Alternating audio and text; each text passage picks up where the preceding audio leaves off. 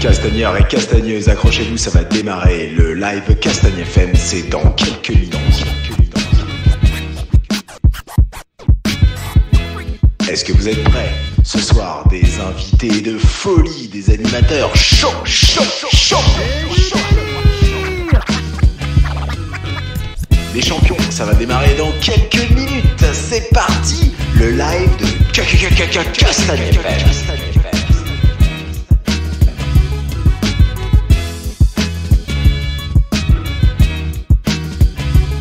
Standard, c'est Savoc.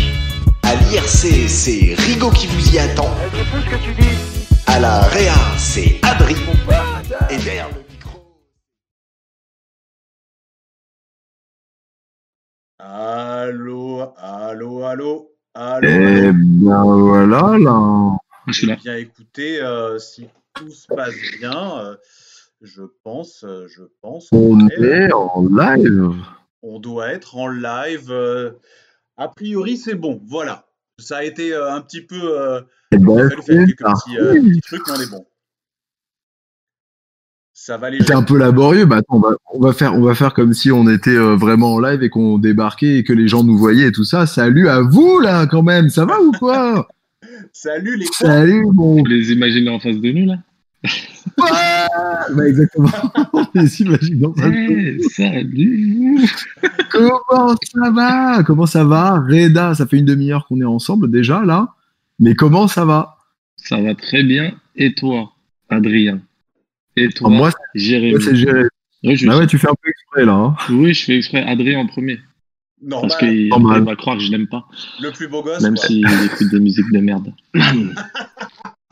Il y a un truc entre vous deux. Il y a un truc entre vous deux. Qu'est-ce qui, qu'est-ce qui se passe? Il y a une espèce de bif entre vous deux. Il y a un peu, un truc entre lui et lui.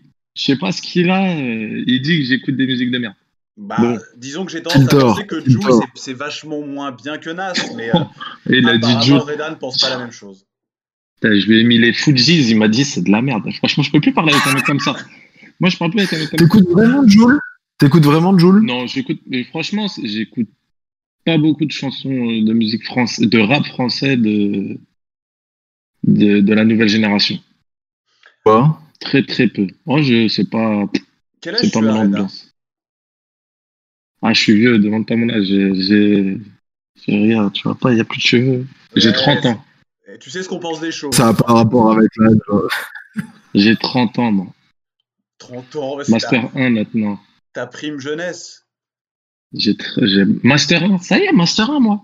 Ah, D'ailleurs, alors comment, alors comment ça se passe? Tu continues en alors donc on va quand même un petit peu te présenter parce que bon euh, bon j'imagine quand même là tout le monde qui toutes les personnes qui nous regardent te connaissent. Mais ça fait bizarre là d'être comme ça à distance et tout. C'est très étrange. Je sais pas pour vous là les petits euh, les petits qui nous écoutent et tout. Là je suis désolé. Il y a un petit moment d'adaptation c'est euh, c'est euh, c'est très particulier. Euh, donc pour les gens qui nous qui nous écoutent et qui nous regardent là en direct on vous dit tous bonjour. Tu euh, te présentes. Ça fait combien d'années que tu fais du jiu-jitsu brésilien? Qu'est-ce qui se passe? Quelle ceinture?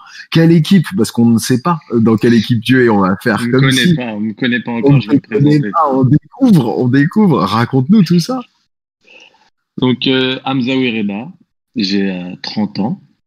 Je pratique le jiu-jitsu brésilien depuis euh, maintenant un peu plus de 6 ans. Je suis euh, ceinture marron de Karim Amladi, Zachary Arabe et Mathias Jardin. Donc, euh, à la Z-Team. D'accord? Hop, tiens, hop, au cas où vous l'aviez pas. ah bah, les pirates on vous appelle les pirates Les pirates, voilà, exactement. Les pirates, les pirates au bon cœur, tu vois. Donc, euh, les, les, euh, l'équipage cœur. de. Ah non, les pirates au bon cœur, les pirates, les, les bons pirates, tu vois. C'est pas les pirates Les euh, corsaires, méchants. alors Non, nous, on est des. Comprendra qui pourra, mais nous, on est, tu vois, on est l'équipe de Luffy, tu vois. Ça, c'est dans un manga, il faut connaître. C'est je un rapport avec un faut manga tout ça Ouais, c'est que. Ouais, c'est.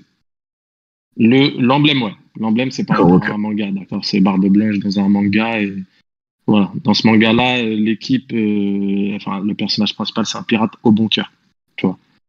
Nous, on Donc, est ça un peu veut comme ça, on est des pirates Qu'est-ce au que bon c'est- cœur. Qu'est-ce que c'est un pirate au bon cœur? Ça veut dire que en gros, qu'est-ce que c'est? Vous vous reversez tout votre argent de On tout veut juste euh, être les vos- meilleurs, voilà, on veut juste être les plus forts. Tu vois, on veut être les plus forts, Ok. mais euh, on, ça ne nous dérange pas d'être potes avec un, avec les ennemis, tu vois. Enfin, les ennemis sur le tatami, tu vois.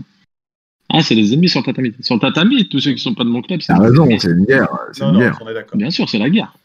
Alors attendez, on est parti sur sur le les... tatami. hein. On est parti sur les chapeaux de roue, mais il y a quelqu'un qui était avec nous qui n'a pas de webcam, qu'il faut présenter quand même. Qui est chill. Ouais. Oui, bonsoir. C'est une voix mystère. Euh, Présente-toi, voix mystère. Euh, non, non, moi je suis là, je regarde. euh, salut. Euh, je dis à bonjour à tous les gens qui sont sur le chat, sur le YouTube, sur le Discord. C'est Rigo. Non, mais je rends un petit service à. On peut à peut-être te présenter quand même. Ouais, On peut ouais. peut-être quand même te présenter. C'est Rigo, c'est Rigo qui est à l'IRC. C'est-à-dire, c'est donc bah, tout ce qui est le chat. En fait, toutes les questions que vous nous posez, c'est Rigo, euh, qui est un, un des un ami de très très longue date d'Adri, euh, et puis quelqu'un qui est très important pour nous, et on est euh, pour plein plein de raisons, et on est hyper heureux que ce soit lui qui fasse euh, qui fasse l'IRC ce soir euh, avec nous. On appelle ça l'IRC, le chat évidemment. Et Ouais, ouais, donc je dirais, je dirais l'IRC. Désolé. IRC, restons sur l'IRC, j'aime bien aussi. Voilà. Et donc, il y a- déjà pas mal de monde. hein. Il y a Killnours qui demande si on peut participer si on n'a pas de barbe. Euh, Il y a Jean Pin. Je fais un big up aussi à, à Peter, euh, grâce à qui cette émission est, ré- est réalisable. Encore une fois, C'est grâce à vrai, Peter. merci à Peter. Et euh, je rappelle aux gens que ça parle, de, ju- ça parle de jiu-jitsu brésilien, parce que si vous le savez pas, depuis le début, les gens, ils ont rien capté. Moi, je- j'essaye, j'essaye de suivre. Je vais lire un petit peu les messages des gens et je, je vous écoute. Moi, je suis là, hein, je suis dans l'ombre, comme tu as dit. Mais alors, ça veut dire, ça veut dire, Rigo, tu es en train de nous dire qu'en gros, euh, il y a des gens qui ne font pas de JJB là sur le sur le sur le chat? Ah, moi, j'en vois, j'en connais. Je, je ferai pas comme beaucoup de Français en ce moment, je dénoncerai personne. Mais, euh, il y, il y en a, moi, je Reda, vois, Reda. ils ont jamais mis un kimono. Moi, j'en vois, ils ont jamais mis de kimono. Reda, Reda, Reda, tu as tu as euh, une minute. Comment tu décris le jujitsu brésilien? Qu'est-ce que c'est selon toi le jujitsu brésilien, Reda? Le jiu-jitsu lancée. brésilien. C'est parti. Le jiu-jitsu brésilien, c'est un sport de préhension. Euh, je le décrirais comme un mélange entre la lutte et le judo. D'accord. Donc, euh, c'est un sport. euh, Pourquoi il a, il a vraiment lancé le temps donc pour ceux qui connaissent pas, c'est un sport de préhension, d'accord. Donc euh, ça va être l'objectif va être de, de maîtriser son adversaire ou de le soumettre hein, par une clé articulaire ou un étranglement sanguin. Et c'est ça peut être utilisé comme du self défense, mais pour moi ça reste une arme de destruction massive. non, c'est c'est un sport de préhension, on s'amuse, on, on, on se tord les genoux, on s'étrangle, on, on Ouais. fait des roulades. euh, C'est pour que les gens comprennent, c'est du destruction judo. C'est moi, moi, non, pas encore. Attends, laisse-moi finir ma minute. Pardon. Euh, Il arrive. On va dire pour que les gens comprennent. C'est euh, c'est c'est comme du judo, sauf que une fois au sol, on continue. Et l'objectif est de maîtriser Oh, son comme partenaire. je- ouais, ouais. c'est de maîtriser son partenaire ou de le soumettre. Voilà. Voilà comment je décrirais pour euh, quelqu'un qui n'a euh, jamais fait de sport. Voilà.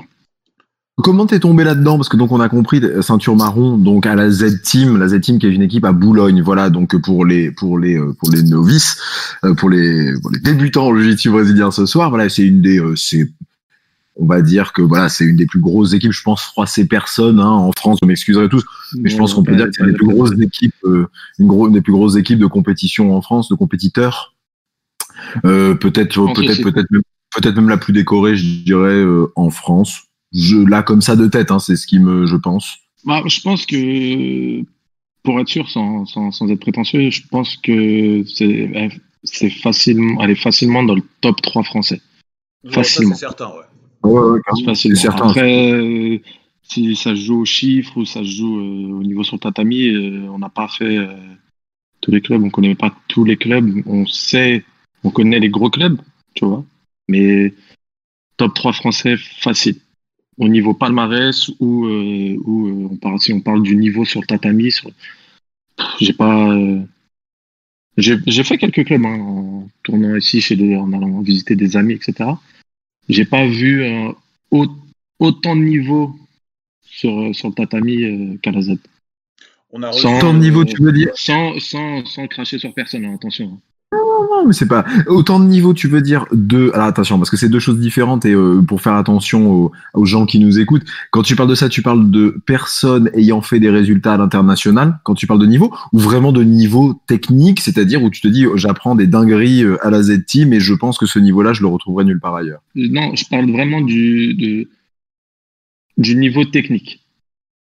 Au niveau technique, sur le tatami, au moment des combats, euh, le, franchement, je, je, trouve que le niveau est très très élevé par, euh, par rapport au niveau français. D'accord? Eh, moi j'ai une question. Eh, les gars, les gars, les gars. Vas-y, Rigo. j'ai, une, question IRC. En plus, je pourrais pas la prononcer comme il faut, donc c'est exactement ce qu'il fallait pour commencer, franchement. Alors, il y a Badjam sur euh, l'IRC, euh, c'est YouTube, euh, celui-là. Il Attends, dit. J'ai allumé la lumière. Je vais peut-être pas me tromper, je vais peut-être me tromper. Et en Nogi. Nogi ou Nogi. Exactement ça, c'est bien prononcé. Nogi. Nogi.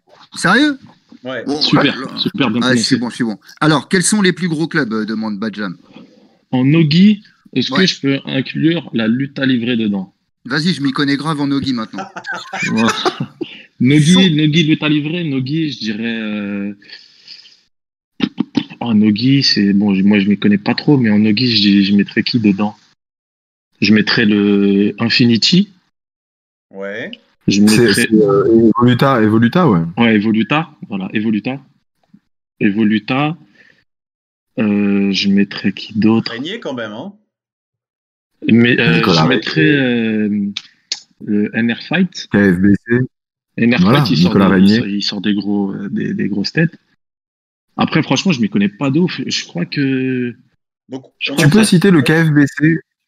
Tu peux citer le KFBC de Mediotman qui quand même donc ils sont à Clichy et euh, cette année Lui, donc là c'est vraiment lutte livré pur et il a quand même deux gars euh, de son club euh, en équipe de France de de, de grappe de grappling hein mais il a quand même deux gars à lui c'est c'est ah, au, au CFG c'est ça? Voilà exactement au ouais. CFG ouais, et donc, avec donc, cette question donc, pardon, euh, que toi, Reda, tu es plus un mec du, plus un mec du kimono. Oui, ouais. je suis. Ah, donc le kimono, c'est pas, c'est pas comme le nogi 95% du, de, de, du temps, c'est kimono. Ok. Voilà, parce qu'on appelle aussi le kimono le gi, euh, mon cher Rigo. Voilà, voilà c'est ça. J'étais, voilà, excusez-moi de m'être euh, incrusté. Voilà, voilà, voilà. j'essayais de, de, glisser un petit truc euh, de, de la compréhension dans tout ça. Voilà, mais je vous laisse euh, tranquille. Mais sinon, ouais, il y a pas mal de gens. Hein, bam, bam, bam. On, vous pourrez passer des petits big up à un moment quand même, hein, que bon, ça se fait quand même aussi. On, en, euh, on entend quand même. Moi, je lis un commentaire et je, je tiens à ce qu'il soit dit à l'antenne pour que ça reste, parce que le chat pourrait disparaître. J'entends dire Ilyes Barafan, je ne sais pas si vous connaissez, qui dit KFBC CPT. Donc je sais pas trop, euh, je sais pas trop si vous, voilà. On pourra toujours en discuter avec Mehdi. On pourra en discuter avec Mehdi. C'est le club de Mediotman, c'est ça? Ouais, apparemment un certain Ilyes Barafan. Donc si, si, vous le connaissez, apparemment il trouve que le KFBC est pété. Alors. Voilà, ouais, moi je, crois, je le connais. J'ai déjà, déjà, entendu son nom à, à. Tu fais, ouais. tu fais du nogi toi, euh, Reda? Franchement, j'en fais pas trop. J'essaie, j'essaie, je me force à en faire euh, une fois par semaine. Et pourquoi? Quand même c'est bah euh, c'est c'est pas c'est pas du tout mon c'est pas mon kiff mais je sais que c'est c'est bon pour moi dans le sens où euh, pour moi le kimono c'est beaucoup plus technique d'accord? Et euh, le, le le nogi c'est c'est beaucoup plus athlétique dans le sens où y a tu, tu c'est beaucoup plus dur de marquer un temps d'arrêt de, de tu vois en kimono t'es tu peux attraper, bloquer avec un appel, faire, euh, tu vois, tu peux réussir à, à, à, maintenir ton adversaire. En nogi, c'est beaucoup plus explosif. Tu vois, tu peux pas, tu peux pas maintenir ton, ton adversaire aussi fa facilement que ça, tu vois. Tu peux pas le bloquer avec un appel. T'as pas de, c'est quoi, tu vas tenir le poignet, mais ça reste euh, beaucoup plus explosif. Moi, je suis plus dans le jeu posé parce que bon, j'ai pas, j'ai jamais eu euh, le physique pour, euh, pour euh, combattre en mettant de la force ou sur des longues actions, tu vois.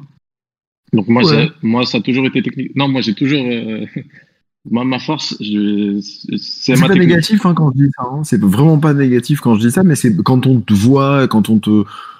Alors quand on te connaît, ça veut rien dire quand on te connaît, mais quand on te voit, quand on t'imagine, et puis quand on te voit tourner aussi, bon, il faut quand même. parce que tu es à combien en ce moment là Là, je suis à 4. Là, là, tout de suite? Ah, tu... ah ouais, non, non, non, non, non, Comme ça. En compétition, en compétition, en compétition. En compétition. Je combats en, 88, en moins de 88 ou moins de 94. Ouais, t'es une KT au-dessus de moi quand même. Ouais. IBJJF. IBJJF, je suis soit 88, soit 94. Euh, et euh, UAE, je peux descendre à 85. D'accord, ok. Donc toi, la force, non. Je vais... Mon jeu, ça va être 80% euh, de technique et 20% de force. je, pour, pour quelqu'un de ma catégorie, j'ai vraiment pas de force. Faut, faut, faut le savoir. T'as déjà tourné avec lui ou pas, Jérémy? Non, justement, j'ai jamais tourné avec Reda. C'est pour ça que quand je dis, c'est pour ça que je dis, c'est quand on te voit, en fait, c'est un petit peu l'image qu'on s'en fait. Mais il y a peut-être aussi, il y a peut-être aussi, euh, bah, euh, l'image qu'on a un peu de la Z Team, euh, où on sait que c'est des entraînements qui sont très durs, qui sont très cardio, qui sont très, et puis, et puis, et puis voilà. Je pense qu'il y a un peu de ça aussi, en fait. Oui, c'est, c'est, c'est à, à, la Z. Je pense que, je pense que mon mental a, énormément évolué. Parce que c'est justement, quand tu dis, c'est des des entraînements difficiles où euh, voilà, tu tapes vraiment dans, dans le mental pour euh, tenir. Et il y a, y a, euh, a l'atmosphère qui fait que tu n'as pas envie de lâcher. Il y a l'ambiance, il y a tout ça qui fait que tu n'as pas envie de lâcher. Tu veux pas, tu veux pas te retrouver à la traîne. Et tu as toujours un mec devant qui va essayer de te tirer vers le haut. Parce que 6 ans, un peu ce qu'on entend, hein. et en plus en ayant fait des résultats, parce que là tu ne nous as pas parlé de tes résultats, mais tu en as fait quand même euh, à l'international, en IBJJF, euh, c'est pas mal quand même. Hein enfin, tu as, envoyé quand même. Je vais, pour être honnête, moi j'ai eu, eu, de la chance. Je suis, euh, je suis tombé dans le jus dessus à la, à, une, à, la, très très bonne période. D'accord. Je suis, moi, je suis, quand j'ai commencé le jiu dessus, en fait, à la base, je venais reprendre la boxe et euh, je suis tombé sur, euh, sur euh, un de mes voisins, d'accord, qui pratique le jiu-jitsu brésilien. À l'époque, il, il, en fait, il travaille, il a un resto, tu vois, donc il a, à l'époque, il n'a pas pu continuer de s'entraîner à, à Boulogne le soir. Du coup, il a, lui s'entraînait juste à côté de chez moi. Et moi, en revenant, en reprenant la boxe, je suis tombé sur lui et voilà, on a discuté, etc. C'est là où je suis rentré dans le jiu-jitsu pur vraiment, euh, tu vois, suis brésilien, encadré, etc. Sauf que lui, c'est le, c'est le numéro 2 de la Z-Team. Tu vois? Pourquoi encadré? Pourquoi encadré? Encadré, c'est parce que, bon, bah, tu connais, hein, j'ai déjà fait des corps à corps avec des amis, mais tu vois, tu fais des corps à corps avec des amis, euh, tu, tu tiens par sa tête, tu te dis, ouais, c'est bon, là, je le, je le maîtrise. Alors que bon voilà, maintenant que tu, quand une fois que tu connais, une fois qu'on t'explique, qu'on te dit que tu peux faire telle chose ou telle chose, tu te dis ouais en fait ça n'a rien à voir. C'est vraiment ça, c'est vraiment un sport. Avant c'était de l'amusement. Et donc euh, comme je te disais, je suis tombé sur euh, un gars qui s'appelle euh, Karim Amladji. C'est mon c'est mon professeur, c'est mon premier professeur. Et lui, il est numéro 2 à la Z-Team. D'accord Franchement, numéro 2 à la Z-Team, Franchement, c'est quelque chose. En France, c'est vraiment quelque chose. C'est-à-dire que si le club est dans le top 3 et que le mec il est numéro 2 du, du de la Z, tu vois, il y avait Zakaria Arabe, c'est lui le capitaine. En dessous, il y avait Karim Amladi, tu vois. Donc, euh, être numéro 2 et, euh, et franchement, il, a, un panel technique énorme. Donc, moi, j'ai eu la chance de m'entraîner avec lui euh, pendant 3-4 euh, mois tous les après-midi. D'accord? Donc euh, j'ai eu la chance d'évoluer rapidement parce que, parce que voilà, je m'entraînais l'après-midi avec, avec Karim. Et voilà, du coup, j'ai évolué rapidement. Puis je suis arrivé à la Z le soir, parce que moi aussi, je travaillais le soir, donc je pouvais pas m'entraîner le soir. Du coup, au bout de 3-4 mois, je suis arrivé à Boulogne. Et je me suis entraîné le soir, et voilà. Et depuis, j'ai pas lâché. Qu'est-ce qui t'a plu immédiatement dans le, dans le sol? Pourquoi le sol? Pourquoi le sol? Parce que euh, c'est là où je me suis rendu compte que c'est le, cerveau qui prime euh, sur la force. Tu vois. Moi, je viens euh, à la base, je fais, de la boxe. Donc, à la boxe, un mec de 100 kilos va. Ça va être rare où, les, où un mec de 100, 120 kilos va perdre contre un mec de 60 kilos, tu vois. En, en jiu-jitsu aussi, ça, c'est, c'est, c'est- ça a beaucoup. Tu vois, c'est en jiu-jitsu, c'est beaucoup plus la technique. Tu vois, si un mec c'est un bourrin, il veut s'allonger sur toi, non, ça va pas marcher. Tu vois, faut une certaine technique. Bah, en boxe, même si tu as la technique, ça va être beaucoup plus difficile pour le léger. Tu vois, même si tu as la technique, 95% du temps, bah, c'est mort. Et quand j'ai commencé, moi, j'avais euh, j'ai déjà raconté cette histoire-là. C'est, euh, j'ai commencé, j'ai combattu contre Mehdi Alaoui, qui est euh, un ceinture noire de, de la Z-Team. Il faisait euh, 59, 60 kilos. Moi, j'en faisais 95. Euh, il m'a, il m'a détruit. Combat de 6 minutes, il m'a détruit. Tu vois, Il était quelle ceinture à ce moment-là? Il était quelle ceinture à ce Lui, il était ceinture bleue et euh, il était ceinture bleue. Il faisait euh, bon après il a, il a toujours fait énormément de compétitions et à cette époque-là il préparait les championnats d'Europe, l'Open européen pardon, l'Open européen de Lisbonne, tu vois. Moi j'ai commencé janvier euh, 2014 et eux ils étaient en train de préparer l'Open européen donc eux les compétiteurs de, la Z ils venaient l'après-midi quand ils pouvaient, ils venaient l'après-midi à Meudon. Et euh, randori, je fais un, un randori avec Mehdi, 6 minutes, il me tue. Et là, je me, je me pose sur le côté, je me dis, Tain, le mec, il fait 60 kilos. Juste après, juste après, j'ai appris qu'il était en régime, qu'il était en diète, mais des grosses diètes, parce que lui, faisait des grosses diètes, tu vois. Que lui, il combattait en 58, Fatigué, donc il faisait des grosses diètes. Et je me dis, putain, le mec, je fais 95, il en fait 60, il fait des diètes, et il m'a tué, il m'a fait taper au moins 6-7 fois, tu vois, en 6 minutes. En fait, je pense qu'il y a deux dit, putain, histoires. Il y a l'ancienne génération qui dit Je suis tombé sur la cassette de l'UFC 1, et la nouvelle génération qui est Un pote m'a amené et un petit 60 kilos m'a roulé dessus. Je crois que c'est à peu près. Ben, la franchement, moi, je suis dans celle-là. Film. Après, je connaissais déjà le sol. Tu vois, j'avais regardé des combats, etc. Je, je voyais, tu vois, je voyais c'était quoi. J'avais jamais pratiqué. Et j'avais jamais fait du sol avec un mec qui connaît le sol. Tu vois. Hmm. Et là, j'ai tourné avec un mec qui connaît le sol. Il m'a, bah voilà, il m'a fumé. Et là, je me suis dit, non, c'est trop. C'est, il n'a pas mis de force pour me, pour me détruire. Il m'a détruit, il n'a pas mis de force. Donc, euh, je pense que le fait que ce soit beaucoup plus technique que physique, enfin, sur papier, tu vois. Parce que après, à partir d'un certain niveau, euh, si t'as pas le, si t'as pas le physique, euh, c'est mort, tu vois, parce que bon, tout le monde évolue techniquement. Et euh, donc voilà, c'est ce qui m'a plu, le fait que ce soit euh, très très technique et que ce soit sans fin, tu vois. À chaque fois, il y a une, il y a une évolution technique. Tu, tu, tu commences à comprendre une technique, il y, a la- il y a déjà la suite, tu vois, il y a déjà un mec qui a trouvé un contre. Toi, tu commences à étudier le contre, il y a un mec qui a trouvé autre chose. Ah non, tu te dis non, c'est un, un jeu, il n'y a pas de fin. Mehdi, vite évolué. Mehdi Alaoui, Mehdi Alaoui, il a cette réputation un peu de pas aimer perdre, même à l'entraînement. Ah ouais, non, lui, c'est un. Tomber sur Non, lui. c'est un rageux, mais c'est un. mais attention, c'est. Attends, c'est un rageux, c'est un mec, mais c'est un bosseur de fou. Franchement, faut le savoir. Tomber sur lui le un- premier randori, ça devait être horrible. Eh, mais c'est un bosseur de fou. Ça veut dire que lui, il essaye d'optimiser au maximum son temps d'entraînement. Parce que, euh, tu vois, avoir un mec comme ça euh, à tes côtés, c'est magnifique. Parce que, par exemple, tu vas faire une séance de prépa avec lui. Tu, il y a soit t'as le mec qui va te, qui va te laisser discuter, tu vois, tu vas, tu, tu vas discuter, tu vas pas bien t'entraîner. Ou bien t'as le mec comme lui, tu- dès que tu vas commencer à discuter, il va te dire tais-toi, tais-toi, fais ta, fais ta série. Tu vois? Et il te pousse, vas-y encore plus, vas-y encore plus. Lui, c'est un mec comme ça. Tu vois Et à l'entraînement, ce qu'il veut, c'est s'entraîner.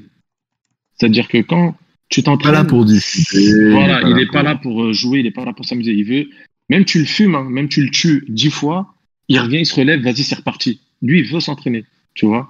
Donc, bien sûr que c'est un mec, il a, il, il a- le mec, il se lève à 3 heures du matin, il va à la boulangerie, il finit à midi, il fait une petite sieste, il vient s'entraîner. Et donc, à- donc, mais il boulanger. Mehdi Alaoui est boulanger. Voilà. Hein, faut le, c'est pas, Il pour aller chercher des pains au chocolat.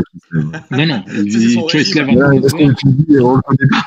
On le connaît Non, pas. hein, donc, tu- euh, c'est ça, il est boulanger. Moi, je comprends que, que quand, quand il s'entraîne et que ça rigole et qu'il perd du temps à l'entraînement, je comprends que ce soit un- qu'il qu'il- qu'il aime pas. C'est normal. Il- tu te lèves à 3 heures, tu tapes jusqu'à midi, tu fais une petite sieste. Tu ne vas, même pas- tu, vas- tu vas même pas dormir, tu fais une petite sieste.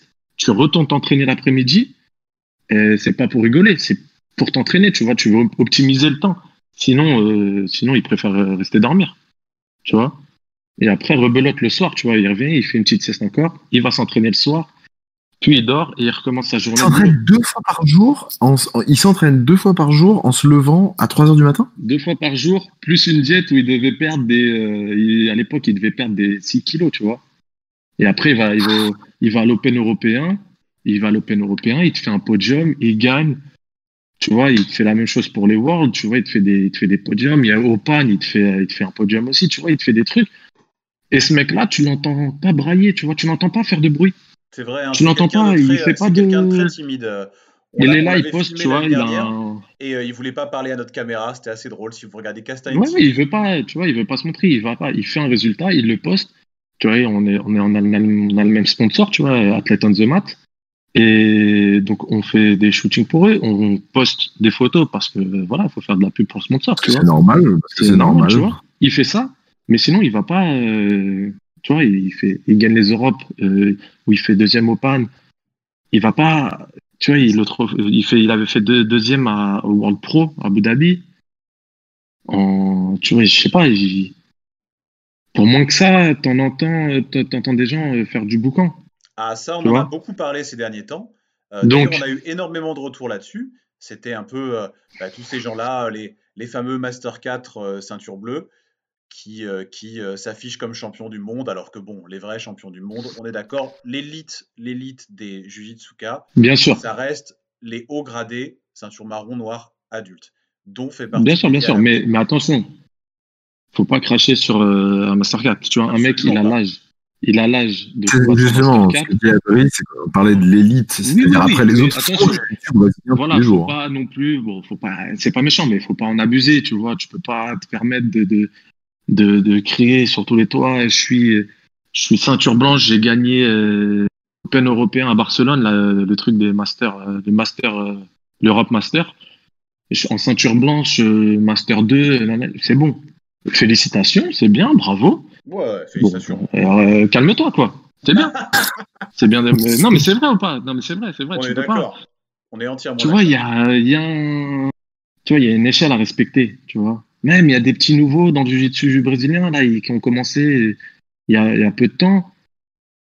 Ils se rendent pas compte que des choses qui ont été faites avant, franchement, c'est des choses qui sont, On en, a, qui on- sont on en a déjà parlé. On en a déjà parlé euh, sur Castagne FM et, et c'est normal, ta réflexion, elle est tout à fait normale parce que malgré ton jeune âge, euh, t'es pas vieux, t'es un ancien, ce qu'on appelle un ancien dans le JJB, c'est-à-dire que quelque part, t'as, t'as- alors tu fais pas partie des, des, des, des- des fondateurs en France, hein, des pères fondateurs, en France, mais t'es quand même, tu fais partie de ceux qui ont quand même vraiment participé très activement ces dernières années à euh, la visibilité. Je vais pas parler de l'expansion, je vais parler de la visibilité.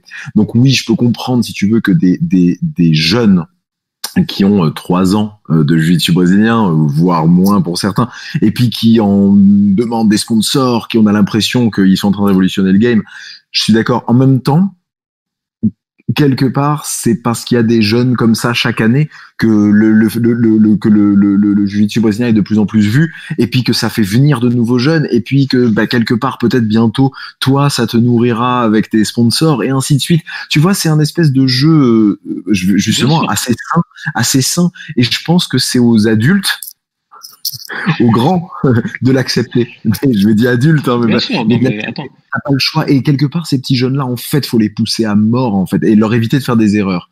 Mais je pense que l'erreur serait de dire, franchement, ça me vénère ces gamins-là qui, qui, qui, qui, qui, qui braquent dans tous les, qui braillent dans tous les. En fait, l'erreur serait là. Et, et, et je sais que l'équipe dans la, Z- à la Z-Team, vous êtes vraiment du genre à euh, rabaisser tout de suite les égaux de manière à ce que tout se passe le mieux possible. Et au final, on voit que ça porte plus haut. Non, mais ça, je le sais.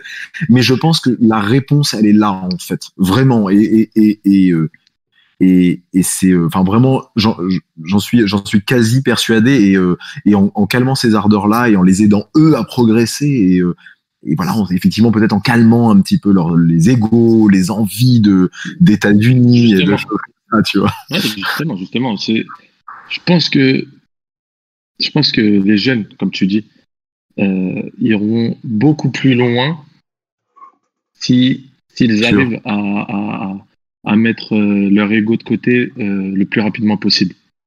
Tu vois? Parce que je comprends hein, que euh, qu'un mec qui toi tu kiffes ce sport, tu fais des résultats et t'essaies d'en vivre, c'est normal. C'est c'est tout à fait normal. Mais je sais pas, moi, euh, comment je vois les choses, c'est que. Prends ton temps. Calme, toi, un calme. Mais toi, t'es un calme. Voilà, calme-toi. Ça va venir. Fais tes preuves, t'inquiète pas. Là, tu, tu vois, tu gagnes, euh, je sais pas, tu gagnes euh, un, un petit truc dans une petite ville. Tu peux pas venir et dire, ouais, c'est moi le patron. Tu vois ce que je veux dire? Tu peux pas t'imposer comme ça. Tu, tu viens, fais tes preuves, t'inquiète pas. Les, les résultats vont, vont parler pour toi, quoi qu'il arrive. Et pas, les Résultat, résultats il y a. parleront Si résultat, il y a. oui, s'il y a résultat, t'inquiète pas. Les résultats parleront pour toi. Ne t'en fais pas. Mais il y a, il y a des, des, des, des choses à respecter, tu vois. Tu peux pas laisser. Parce que si, si un mec se, se comporte comme ça par rapport à un résultat, qu'est-ce qu'il va faire sur le tatami? À l'entraînement comment il, va se, comment il va se comporter? Il va dire Oui, quoi? Il va dire un ceinture. Il est ceinture bleue, il va dire un ceinture marron. Vas-y, pousse-toi, je suis en train de tourner. Ah non. Ah, J'ai pas, j'ai vu des pas. choses comme ça. J'ai vu des choses comme ça. J'ai vu des choses comme ça, ça. ça, ça Ouais, existe pas, tu vois. Ouais, j'ai vu des choses comme ça et j'ai même vu, si tu veux, des ceintures. euh, Alors moi, en plus, bon, moi, je, mais euh, euh, voilà, des ceintures, une ceinture inférieure, par exemple, et puis qui euh, te dit allez, on tourne et tout machin, juste pour vraiment te mettre la pression et tout ça, vraiment, très clairement. Et puis, euh, bah, dès que bah, toi, tu tournes tranquillou parce que toi, t'es pas compétiteur et parce que t'en as rien à foutre, tu vois, ce que toi, t'es là pour kiffer. Ouais. Et, euh, et tu sens que voilà il, il part pleine balle grosse accélération et de machin et c'est c'est et, et rien que cette attitude là en fait quelque part et c'est pas euh, c'est pas euh, c'est pas irrespectueux je le vois pas comme toi parce que je suis pas compétiteur mais c'est étonnant en tout cas tu vois c'est pas appréciable Non, c'est pas des choses à faire. Et même, sur- surtout que, je sais pas, tu. Il y a des, des règles à respecter. Tu peux pas, tu peux pas venir euh, essayer de t'imposer comme ça. Moi, je vois ça. Pour moi, c'est un manque de respect, tu vois. Alors, je vous propose. Après le, Ah, excuse-moi, Reda, vas-y, termine ta phrase, je t'en prie. Fini, fini, fini, c'est bon. Non, non, mais j'a- j'allais proposer, euh, j'allais proposer, mais il y a un peu de décalage. Alors, c'est compliqué, on a tendance à un peu se parler dessus. Je suis vraiment désolé. Euh, j'allais proposer que peut-être qu'on prenne quelqu'un. J'ai un certain Hugo Février. Je sais pas si vous avez déjà entendu parler de lui. Euh, sur Oui. l'IRC. Il y a eu fait. ouais, Voilà. Euh, Hugo. Est-ce que, est-ce qu'on l'accueillerait, est-ce qu'on n'essaierait pas de prendre un visiteur Moi, je vois. Let's go, let's go. Moi, je- de respect, tu vois. On y va? Ah, excuse-moi, Reda, vas-y, termine ta phrase. Fini, Ah, fini, fini. En décalage, là, Non, non j'allais proposer, euh, j'allais proposer, mais il y a un peu de décalage. Hugo, coupe ta radio derrière, bordel. Euh, Tu connais pas ça, sérieusement, à ton âge? Compliqué. J'ai un février, je sais pas si vous avez déjà entendu parler de Ah, lui. là, là, le relou. YouTube coupe le son YouTube. Hugo? Moi, je vois. Let's go, let's go. Moi. On m'entend, on m'entend? Ouais, il On faut oui on la radio t'entend coupe le Reda, vas-y, Fini, fini, fini. En décalage, là, non Oh là là là là. Il y a un peu de Ah, c'est décalage. dur, le troisième âge, hein.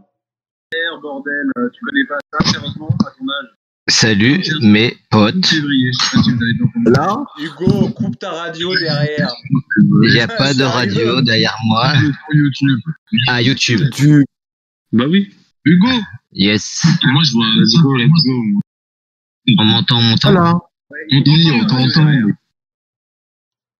Ça va, Hugo Ça va les gars Vous m'entendez ou pas. On t'entend, on t'entend, mais comment ça se fait qu'il y a du son derrière? C'est qu'il y a forcément ton YouTube derrière qui tourne. Non, non, je suis branché directement sur mon, euh, sur mon ordi. Il n'y a pas de radio derrière moi. Ah, YouTube. Bah oui. Yes. Moi, je vois.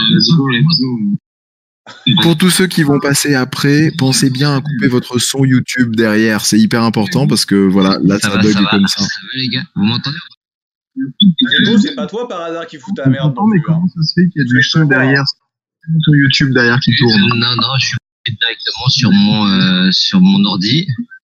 Toi qui met du double son. Pas de radio derrière. YouTube. Yes. Ouais, ça se passait bien, mais jusqu'à que t'arrives. Hein. Je tiens à le dire. Ça, faut le préciser. Pour tous ceux qui vont passer après, pensez bien à couper Bon, votre son oh, YouTube ça- derrière. Ça important. dégage. Désolé Hugo, on va pas arrêter pendant un quart d'heure. Hein. Dégage, dégage. Allez, boum, je l'ai dégagé. Hugo, Il faut qu'on essaie de en- prendre quelqu'un d'autre. On on peut pas rester sur une défaite comme ça. Il faut, il faut prendre quelqu'un d'autre pour voir comment ça va fonctionner. Hugo, il- Alors les amis, il la première fois, hein, il faut bien que vous entendiez tous là hein, que c'est la première fois qu'on fait ça. Alors on, essa- essaye, voilà, de, on essaye de révolutionner le, monde euh, podcast de JJB. On essaye, mais effectivement, on se heurte là à des petits soucis techniques. Ce serait cool de prendre quelqu'un d'autre ou peut-être de réessayer, euh, de réessayer Hugo éventuellement. Euh, mais euh, il faudrait qu'il il, il faudrait qu'il qu'il coupe son le, le son de son YouTube avant peut-être, avant de passer sur l'antenne. Voilà, parce que si vous faites ça, effectivement, on vous entend en double. Bon. Euh, Bien.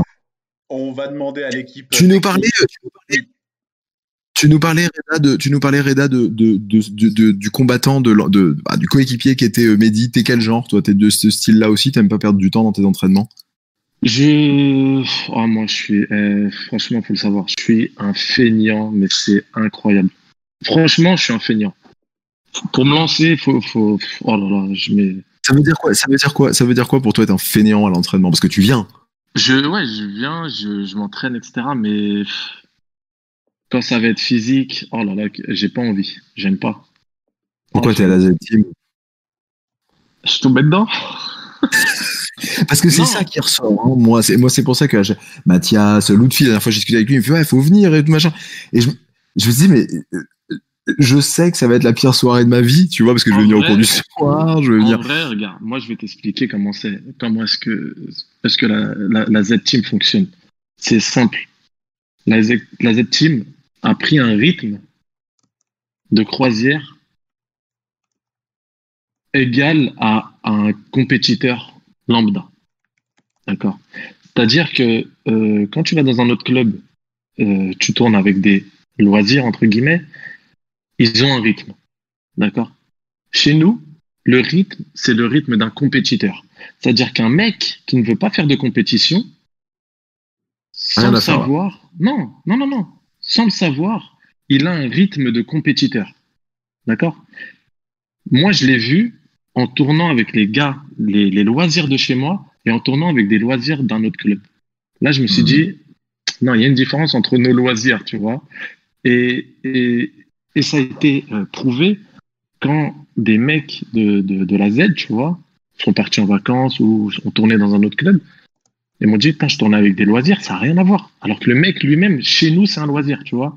Donc, il y, a un- il y a un rythme qui est, qui est, qui est imposé, qui est celui d'un compétiteur, tu vois. Mais c'est c'est devenu le rythme de croisière. C'est-à-dire qu'on va jamais aller en dessous de ce rythme-là. Et inconsciemment, les mecs, ils, ils ont, tu vois, il y a des loisirs, ils veulent pas faire de compétition, mais inconsciemment, ils ont un rythme de compétiteur. Tu vois, c'est-à-dire qu'en combat, ils combattent euh, avec, euh, la hargne d'un compétiteur. Mais T'es venu toi à la compétition, c'est par manque de choix en fait? de quoi j'ai pas entendu le début C'est comme ça que t'es venu toi à la compétition par manque de choix, c'est-à-dire que bah t'avais le rythme donc tu t'es dit allez hop je fonce. Non, non, non, du tout, du tout, du tout, euh, du tout. Moi, euh, toute ma vie, j'ai, moi, je me vois pas ne pas faire de, m'entraîner, ne pas faire de compétition. C'est un kiff. La compétition, c'est un kiff. T'arrives euh, dimanche matin, euh, déjà, t'arrives dans le gymnase, tu dis putain, qu'est-ce que je fous là? Tu dis putain, j'aurais pu être dans mon lit euh, en train de dormir tranquillement. Tu commences à devoir t'échauffer, tu dis putain, je suis déjà fatigué, etc. Et au final, au moment où tu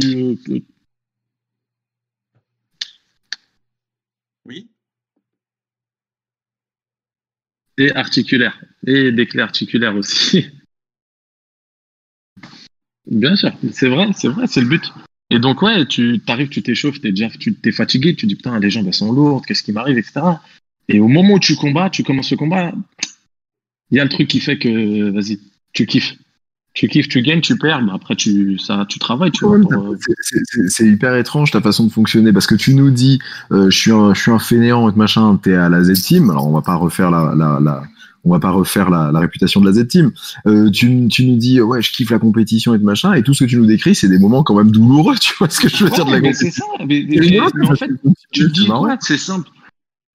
Je sais que je vais kiffer à la fin. Mais c'est entre le moment kiffer? où j'y vais, le, bah, le fait de, de- d'être en compétition, de combattre, de, de, tu vois, de, Tu perds, si tu perds. d'essayer de m'imposer face à un mec qui veut lui aussi s'imposer, bah voilà, c'est un, toi, t'as un duel, tu, après, que- Alors, Je sais pas comment dire, mais- qu'on tente de comprendre quelqu'un d'autre, un certain Ilyes B. Je sais pas si c'est celui d'avant, mais si ça vous tente. on c'est celui d'avant, c'est celui d'avant, C'est sachez-le. lui, vous croyez Moi, je le connais, Allez, moi, je on le connais vite fait. On va accueillir Ilyes. Allô Ilyes Allô Ilyes Là, là, là, là. il- Oh, le BG. Je sais pas, a Le- priori il est là. On t'entend, nous. C'est ce que j'allais dire, t'es meilleur que lui, non Oh là là là là là là là. Comment ça va,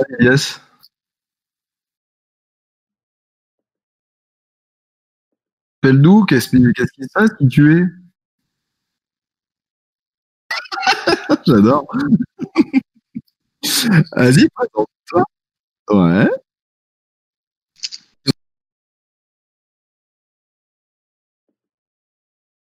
Je C'est vais pas vrai, c'est pas vrai.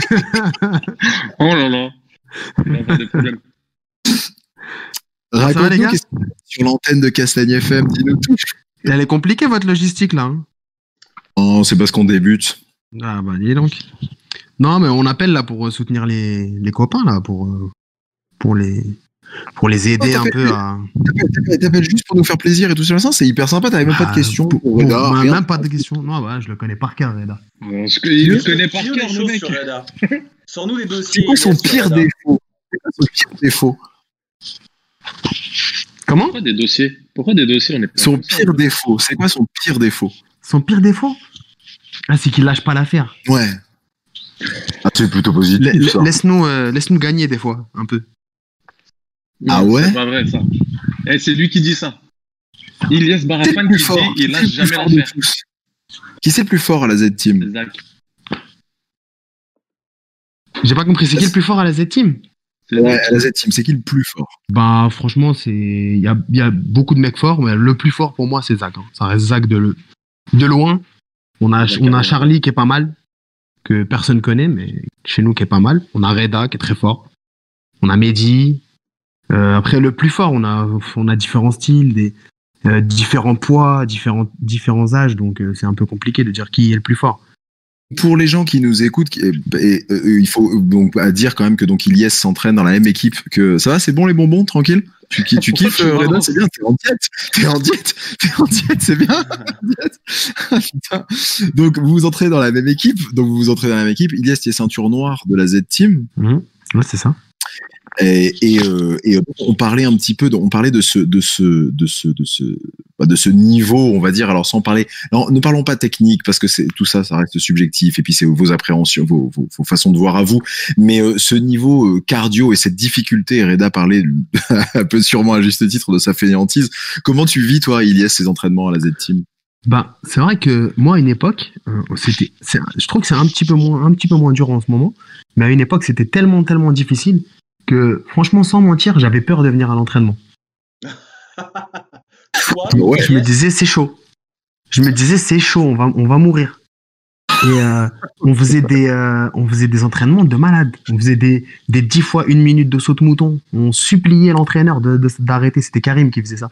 10 fois une minute de saut de mouton. C'était abusé. On était au, c'était des, des, des génocides de cuisses. On, on- on sortait de là à quatre pattes. Derrière, il fallait enchaîner les combats. C'était, horrible. Euh, après, on a eu pas mal de, on a eu franchement, on a eu la chance d'avoir pas mal de mecs euh, motivés pour euh, ensemble partir faire des compétitions. Donc, on a eu un gros groupe de compétiteurs. Et je pense que bah, forcément, ça a installé, chacun a ramené un petit peu sa pierre à l'édifice. Et c'est comme ça qu'on a construit un peu des entraînements, des entraînements ben, aussi durs et aussi solides. Quoi. Et tu penses que ça en valait la peine? Enfin, c'était pas trop, justement? Bah, on était des passionnés, donc euh, oui, ça en valait la peine parce qu'on a eu des résultats. Je pense qu'on est un des clubs, et il faut pas se mentir, on est un des clubs qui a le plus euh, de gars qui ont performé euh, à l'international, qui ont fait des, des, des titres, voire de- enfin des titres ou du moins des podiums sur les plus grosses compétitions internationales. Il n'y a pas beaucoup de clubs où tu peux dire que tu as 4, 5, 6, 7 mecs, tu vois, qui ont fait des podiums euh, aux Europes, euh, des podiums au Paname, des podiums, euh, euh, je sais pas moi, World des Pro. podiums au World Pro, des choses comme ça, tu vois. Ouais, ouais, c'est sûr. C'est sûr. Donc Même, euh, oui, ça en valait la peine. Un- Après, Franchement, euh, euh, comme je disais, hein, c'est un, un tapis avec un très très beau palpa, très bon palmarès, tu vois. Euh, Ilyes, il fait troisième en adulte ceinture marron à l'Open européen. Euh, Mehdi, il fait deuxième. Tu vois, c'est des résultats qui sont. Tu, tu le proposes aux gens, ils vont, ils vont signer direct. Parce que c'est des, des, beaux résultats. C'est pas n'importe qui euh, qui peut faire ça, tu vois. mais, mais même les mais même les gens qui sont qui sont pas trop euh, enfin qu'on voit pas trop sur les circuits ça- ils restent quand même euh, solides hein. il y a des gens chez nous des ceintures bleues Des- des ceintures violettes C'est ce que je disais. ils font mal à la tête C'est ce que je disais, les mecs, ils sont pas.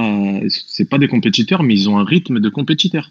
Exactement exactement il y a plein de gars euh, forts hein, même des blanches hein. des blanches euh, franchement qui qui vont au charbon et, et voilà ils, ils ont vu que c'était ça le, le comment dire l'ADN du, du club l'ADN la- enfin le, le délire des entraînements c'était ça et les mecs ils voilà ils kiffent et ils se donnent à fond T'es là, toi, Ilyes, quand euh, Reda est arrivé? Euh, moi oui bien sûr j'étais là déjà Bien sûr, il, déjà il là. fait partie des mecs qui m'ont qui m'ont atomisé. J'étais là déjà, ouais. J'aurais dû l'atomiser plus parce que je l'ai pas atomisé assez. hein.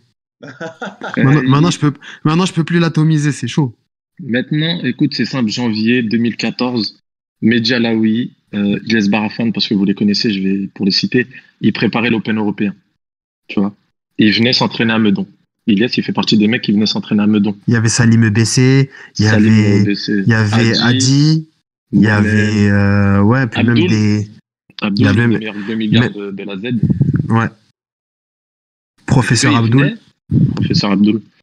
Les, eux, ils venaient. votre plus, votre plus chouette souvenir à tous les deux ensemble en tant que en compétiteur, ce que vous avez vécu de plus fou et où, où là où vraiment vous vous êtes dit, ok là on est vraiment en train de, et à- au niveau jiu-jitsu brésilien, mais vous vous êtes dit on est vraiment en train de réaliser quelque chose et de, de marquer un petit peu euh, le jiu-jitsu brésilien français, ça veut rien dire, mais vous comprenez ce que je veux dire, de, de, de mettre un petit peu une petite pierre là quand même sur l'édifice du JJB français. Tu parles ensemble ou chacun séparément Non non non, un, truc que vous, avez, vous auriez fait ensemble. Ensemble, Ouais. c'était euh, moi, moi c'est à l'Open européen. Quand Ilyes, il prend. Euh, Ilyes, c'était en violette, je crois. T'étais en violette. Et moi, j'étais en bleu.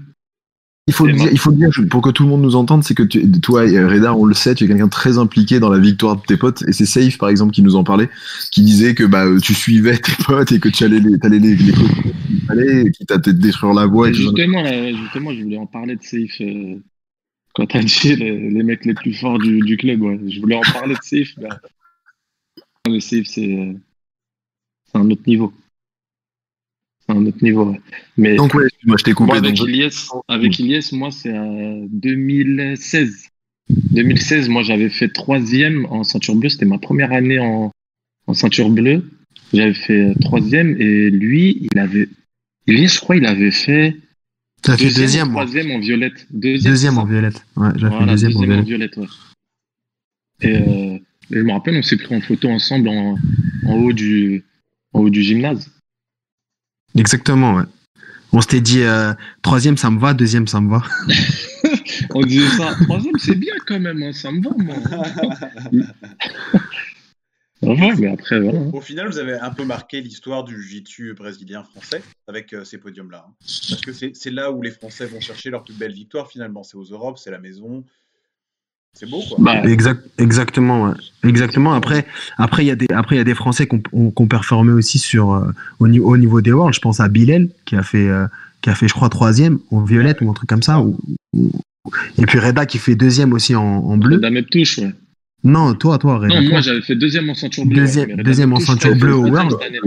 Après, ça, c'est un autre, euh, pour moi, c'est un autre niveau encore. Euh, moi, j'ai déjà fait les Worlds, mais j'ai pas, j'ai pas, j'ai jamais réussi à décrocher un, un podium. Mais après, euh, oui, effectivement, essentiellement pour la majorité des compétiteurs français, pour moi, je pense que le gros challenge, ça reste, euh, ça reste les Europes. Le gros challenge de l'année, c'est les Europes, quoi. Il y a, Ouais, après, il y a moins de, y a moins de mecs qui vont. Europes Ah, moi, je suis à la retraite, hein. Ah bon? Ah, bah, si, si, Adri, fais pas le mec étonné. On l'a pas vu cette année bah, sur je fais les jeux. que je sais pas. Je suis à la retraite. Eh, mon il est simple. Il est à la retraite que pour vous. Je fais du JB. Je fais plus de JB. Mais croyez-moi Ah qu'à l'entraînement, il- c'est là là, c'est atroce. Comme Mais c'est ça, mon objectif. est la retraite, mais bon, il te nique ta race, quoi, tu vois. Mais c'est ça le Exactement. problème. C'est que le mec, il dit je suis à la retraite, il est gentil avec les autres. Et avec nous, il. Laisse tomber. Ouais, comme ça, si, comme ça, si le mec il gagne les Europes, euh, et si on le tape à l'entraînement, bah, on a gagné les Europes. je, je- je suis pas sûr que ça marche comme ça. Ah, chez nous, ça marche comme ça. Chez nous, ça marche. ex- Chez nous, il y a des champions du monde black belt. Sache-le. Ouais, il y en a plus d'un, ouais. Ah, chez nous, il y en a. Parce que ils ont euh, fait des, des résultats contre des mecs euh, qui eux-mêmes ont fait des résultats, qui eux-mêmes ont fini champion du monde black belt. Donc, euh, si tu Voilà. suis la logique, euh, Ouais. il y a des mecs qui sont champions du monde. Quoi. Il y a des gens sur, euh, le forum, euh, sur, sur YouTube qui disent Ouais, que. je laisse ma place, moi. Bah, Ah, vas-y, vas-y, vas-y, dis. Justement, c'était pour savoir, c'était pour savoir, on va te retrouver sur une compétition euh, cette année, on bat quelque part. Cette année, si le, si on- le confinement s'arrête et qu'il y, a les- il y a un calendrier qui reprend le JB, pourquoi pas? Moi, je pensais faire les France. Après, euh, Ah, là, ça me va paraît compliqué. compliqué. Ouais, ça me paraît Ouais, compliqué. Donc, je sais pas du tout. On verra. Euh, je t'avoue que je fais moins de compètes qu'avant. J'ai moins le temps. Je m'entraîne moins. Je m'entraîne que trois fois par semaine en JJB. Donc, euh, c'est compliqué d'être euh, performant. Après, avant, j'allais au charbon un peu, euh, voilà, même sans entraînement. Maintenant, j'évite de le faire parce que, bon, voilà, quoi. Si C'est pour filer des, des, des, des victoires gratos à des mecs, euh, laisse tomber. Et bah, merci Yes, Ilyes. merci beaucoup. Allez, je vous fais des bisous. À bientôt. À la prochaine. On tient, fais bien attention. à toi. Ciao, ciao. Salut. Eh bien, euh, d'ailleurs, on va pas tarder à, à accueillir Vincent Nguyen, qui est notre invité. On avait dit 21h30, donc on est à peu près parfait. Tu connais bien Vincent Nguyen, euh, Reda Un tout petit peu. Un tout Il faut petit dire- peu. Il faut dire que donc tu es, euh, tu es euh, aussi arbitre maintenant euh, au sein la de la suis Ça fait combien de temps CFJB, ça fait, euh, ça fait maintenant un, un peu plus d'un an. Un peu plus d'un an que je suis, en- euh, je suis arbitre à la CFJB.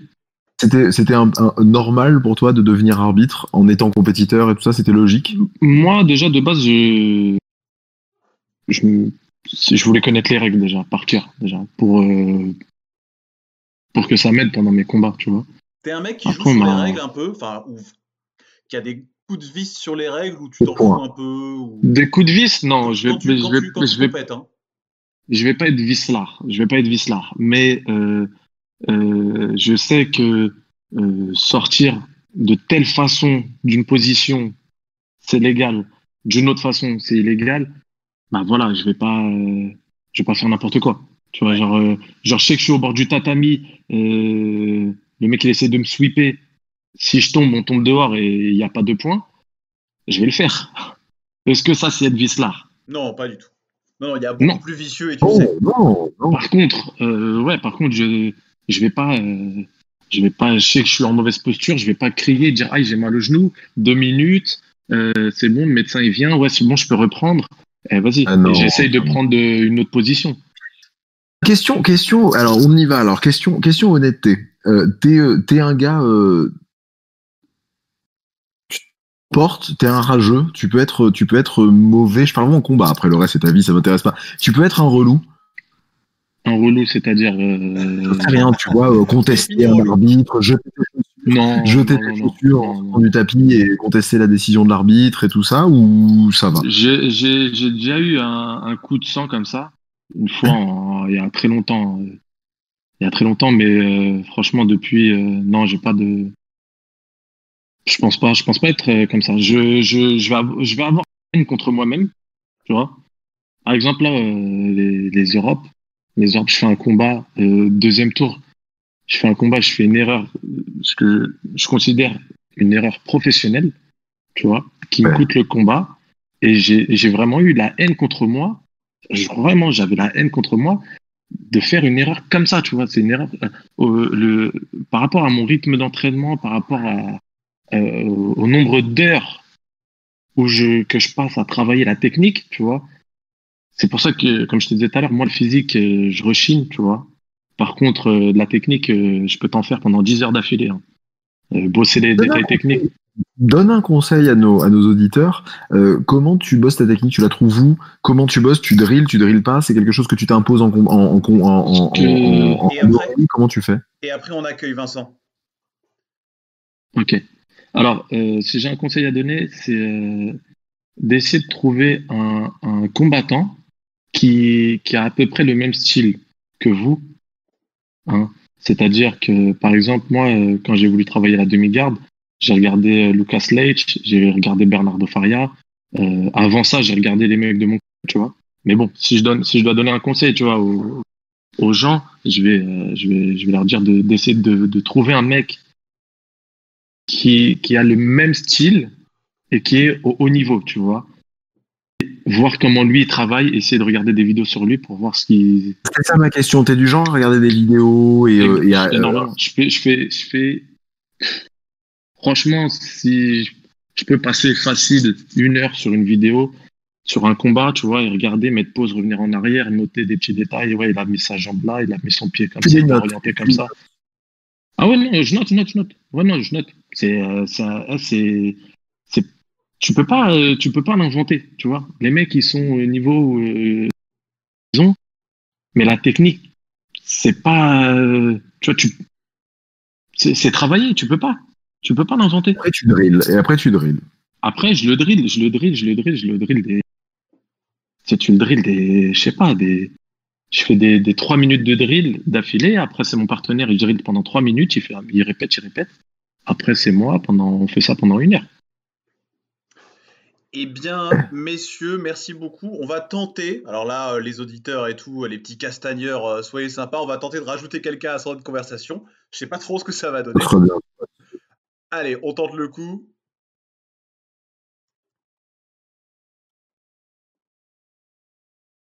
Hop. Bon, pendant ce temps-là, il y a beaucoup de gens sur l'IRC. hein. Il y a, il y a pas, pas mal de discussions, pas mal de questions, euh, pas mal de vannes. Effectivement, les interventions d'Adri, on dirait du France 2, mais bon, ça, c'est anecdotique. Euh, vous pouvez donc rejoindre Accueil. le Discord pour nous rejoindre pendant ces petits, ce petit contretemps. D'intervention. Eh ben, Reda, ça va, t'es bien, Vincent, t'entends bien Et Vincent, on va le rajouter, excuse-moi Rigaud. Je t'en prie, mon pote. Allô Vincent? Ça commence là, je vous entends. Ah, là, c'est beau ça Voilà. Avez À raison. faire un son de professionnel. Complètement. Eh ouais. J'ai tout prévu rien que pour vous. Ah, rien à voir avec moi. va, Je pense en revanche que tu as ton son. Je pense que tu as un son en plus, soit YouTube, soit celui de Facebook. Il faut, il faut couper celui de le- Facebook pour l'instant, ouais. Voilà, il faut que tu coupes le Voilà, micro il de faut le couper. Que celui de Facebook. Hein. Voilà, c'est fait. Boum, parfait. Ouais, ouais. Bah voilà, Quel professionnel. magnifique. Ça va être un bonheur pour les auditeurs, là, sans déconner. Ton micro, c'est complètement dingue. C'est incroyable. ouais, j'ai acheté ça exprès pour faire des, des voice-overs sur les vidéos et tout. Pour Castagne FM, à vous le Vincent. Quel pro. Euh, c'était pas pour Castagne FM, c'était plus pour euh, des vidéos YouTube et des vidéos pour la CFJB. Eh ben, écoute, Justement, on parlait de ça, on parlait de ça juste avant que tu arrives. Reda, euh, Reda donc Hamzaoui, euh, bon, tu connais, que tu connais bien, nous expliquer ça, nous, nous, nous, nous avouer qu'il était aussi, bah, un peu comme toi. C'était un petit peu pour ça que c'était cool de finir là-dessus, euh, un peu un, un geek euh, des, euh, des vidéos et puis, euh, bah voilà, euh, à développer des techniques, enfin, euh, ses propres techniques par rapport aux vidéos qui, euh, qui, qui sur Internet et tout. Et toi, tu, bah, tu fais partie de gens qui en postent énormément des vidéos euh, techniques sur Internet. Ouais, j'en poste. Après, justement, c'est un peu frustrant là cette période parce que euh, j'ai beaucoup de choses à partager, j'ai plein de choses que j'ai envie de faire, mais là en ce moment, bah, on peut rien faire quoi. Pas de pas de partenaire, pas de pas de salle, rien du tout. Donc c'est c'est compliqué. C'est pour ça que là j'ai posté une vidéo euh, récemment sur euh, sur YouTube parce que j'avais cette idée là depuis un moment. Je voulais la faire normalement dans la salle. Et, euh, et je me suis dit euh, tiens je peux le faire peut-être avec euh, avec un voice-over avec des avec des extraits qu'on peut trouver déjà sur internet euh, en attendant quoi parce que sinon euh, poster des vidéos de drill euh, solo euh, faire des berimbola avec des chaises et tout bon ça sert pas à grand chose il y en a déjà de, de, de, de tous les côtés c'est pas c'est pas forcément très Non, non, non, productif faut pas dire, faut pas, faut pas parler de ça. Faut arrêter les drills avec les chaises, les gars. S'il vous plaît. Oui, pourquoi? Non, faut arrêter. Tu drilles pas sur une chaise. Repose-toi, soigne tes blessures, fais un peu de gainage. On a perdu, muscu. Mais tu veux pas driller Bah, sur faut chaise, avouer, faut, faut avouer que à part quand t'es ceinture blanche, euh, faire euh, faire des drills euh, solo de, de tu vois avec une chaise ou truc comme ça, ça va cinq minutes. Mais bah tu tu fais aussi bien d'aller courir ou de faire de la muscu ou quoi que ce soit, ça te servira autant que de faire des lang- Je vais pas faire des langoustes tout seul dans dans mon salon, ça ça va me servir à rien. Qu'est-ce que tu préconiserais Qu'est-ce que tu préconiserais? Parce que bon, bah là donc on est euh, quand même en confinement, donc hein, on enregistre et on est en live en période donc de confinement, et c'est pour ça qu'on est sur ce format-là là actuellement. Qu'est-ce que tu préconises euh, aux, euh, aux, personnes là justement bah, confinées et qui ont besoin de s'entraîner, qui ont besoin de faire des choses? Qu'est-ce que tu leur Qu'est-ce que tu leur Qu'est-ce que tu leur dis? Vraiment dépendre du niveau de la personne. Si Reda me demande ce qu'il pourrait faire pendant pendant ce temps-là, je vais pas lui dire de faire des langoustes. Euh, je vais, on va essayer de voir euh, euh sur quoi il peut travailler, qui peut faire améliorer son dessus, mais qui soit pas forcément faire du dessus. Donc, euh, s'il a besoin de plus de cardio, ça peut être travailler son cardio. S'il a besoin de prendre du poids, c'est le meilleur moment parce que bah forcément il peut pas faire du dessus, donc il peut en prendre. S'il doit en perdre, bah il peut se débrouiller pour en perdre, etc., etc. Travailler des attributs physiques, euh, essayer de guérir certaines blessures, euh, euh améliorer euh, certains attributs physiques qui peut, qui peut, qui peuvent lui manquer. Et après, si c'est une ceinture blanche, effectivement, il peut travailler ses formes de corps, des choses sur lesquelles il n'a pas l'habitude, se mettre à l'envers, etc. Là, oui, ça peut être, ça peut être judicieux. Mais, mais moi, me mettre à l'envers, faire des berimbolo tout seul et tout, c'est sûr que ça va pas être très, très productif. Tu vois, je préfère à la rigueur travailler sur mon physique. Là, donc vous deux, après je sais pas euh, Reda, mais j'imagine que tu es plus ou moins de l'avis de, de Vincent. Là, vous êtes à l'arrêt total JJB, JJBesquement parlant. Bah moi j'en fais avec mon fils de 4 ans quoi, mais. Euh. moi, moi je, c'est que du virtuel pour l'instant. Bah, c'est ça après. après ça peut ça, peut te permettre d'utiliser ce temps-là pour euh, faire de l'étude, euh, de vidéo, de l'analyse, tout ça. Euh, moi, c'est un travail que je fais déjà euh, tout le temps en fait. Donc là, je le fais pas forcément plus qu'avant, et même pour la vérité, c'est que je le fais même moins que d'habitude, parce que d'habitude, je le fais vraiment par nécessité, parce que j'ai besoin de nouvelles choses, j'ai besoin d'apprendre quelque chose de nouveau, pas forcément que pour moi, mais aussi pour les athlètes que à qui j'enseigne et que je coach. Et là, bah, je peux pas coacher euh, de gens, je peux enseigner à personne, donc euh, euh, apprendre des nouvelles techniques là tout de suite, ça sert à rien, ça va me ressortir de la tête. le moment où je vais pouvoir les enseigner, ça va me ressortir. Donc, sans pouvoir pratiquer ou faire pratiquer les gens, ça manque. Pour moi là, en ce moment, ça manque d'intérêt. Donc, parce que je le fais déjà tout le temps. Mais si je le faisais jamais avant, que j'avais jamais le temps de faire des analyses vidéo, des analyses techniques, bah, je pense que c'est un bon moment pour le faire. Tu fais, tu, tu, fais la, tu fais la même chose. C'est ce que tu fais, toi, Reda? Moi, moi je, je, fais énormément d'analyses. D'accord? Et moi, je, contrairement à Vincent, j'en fais beaucoup plus pendant le confinement.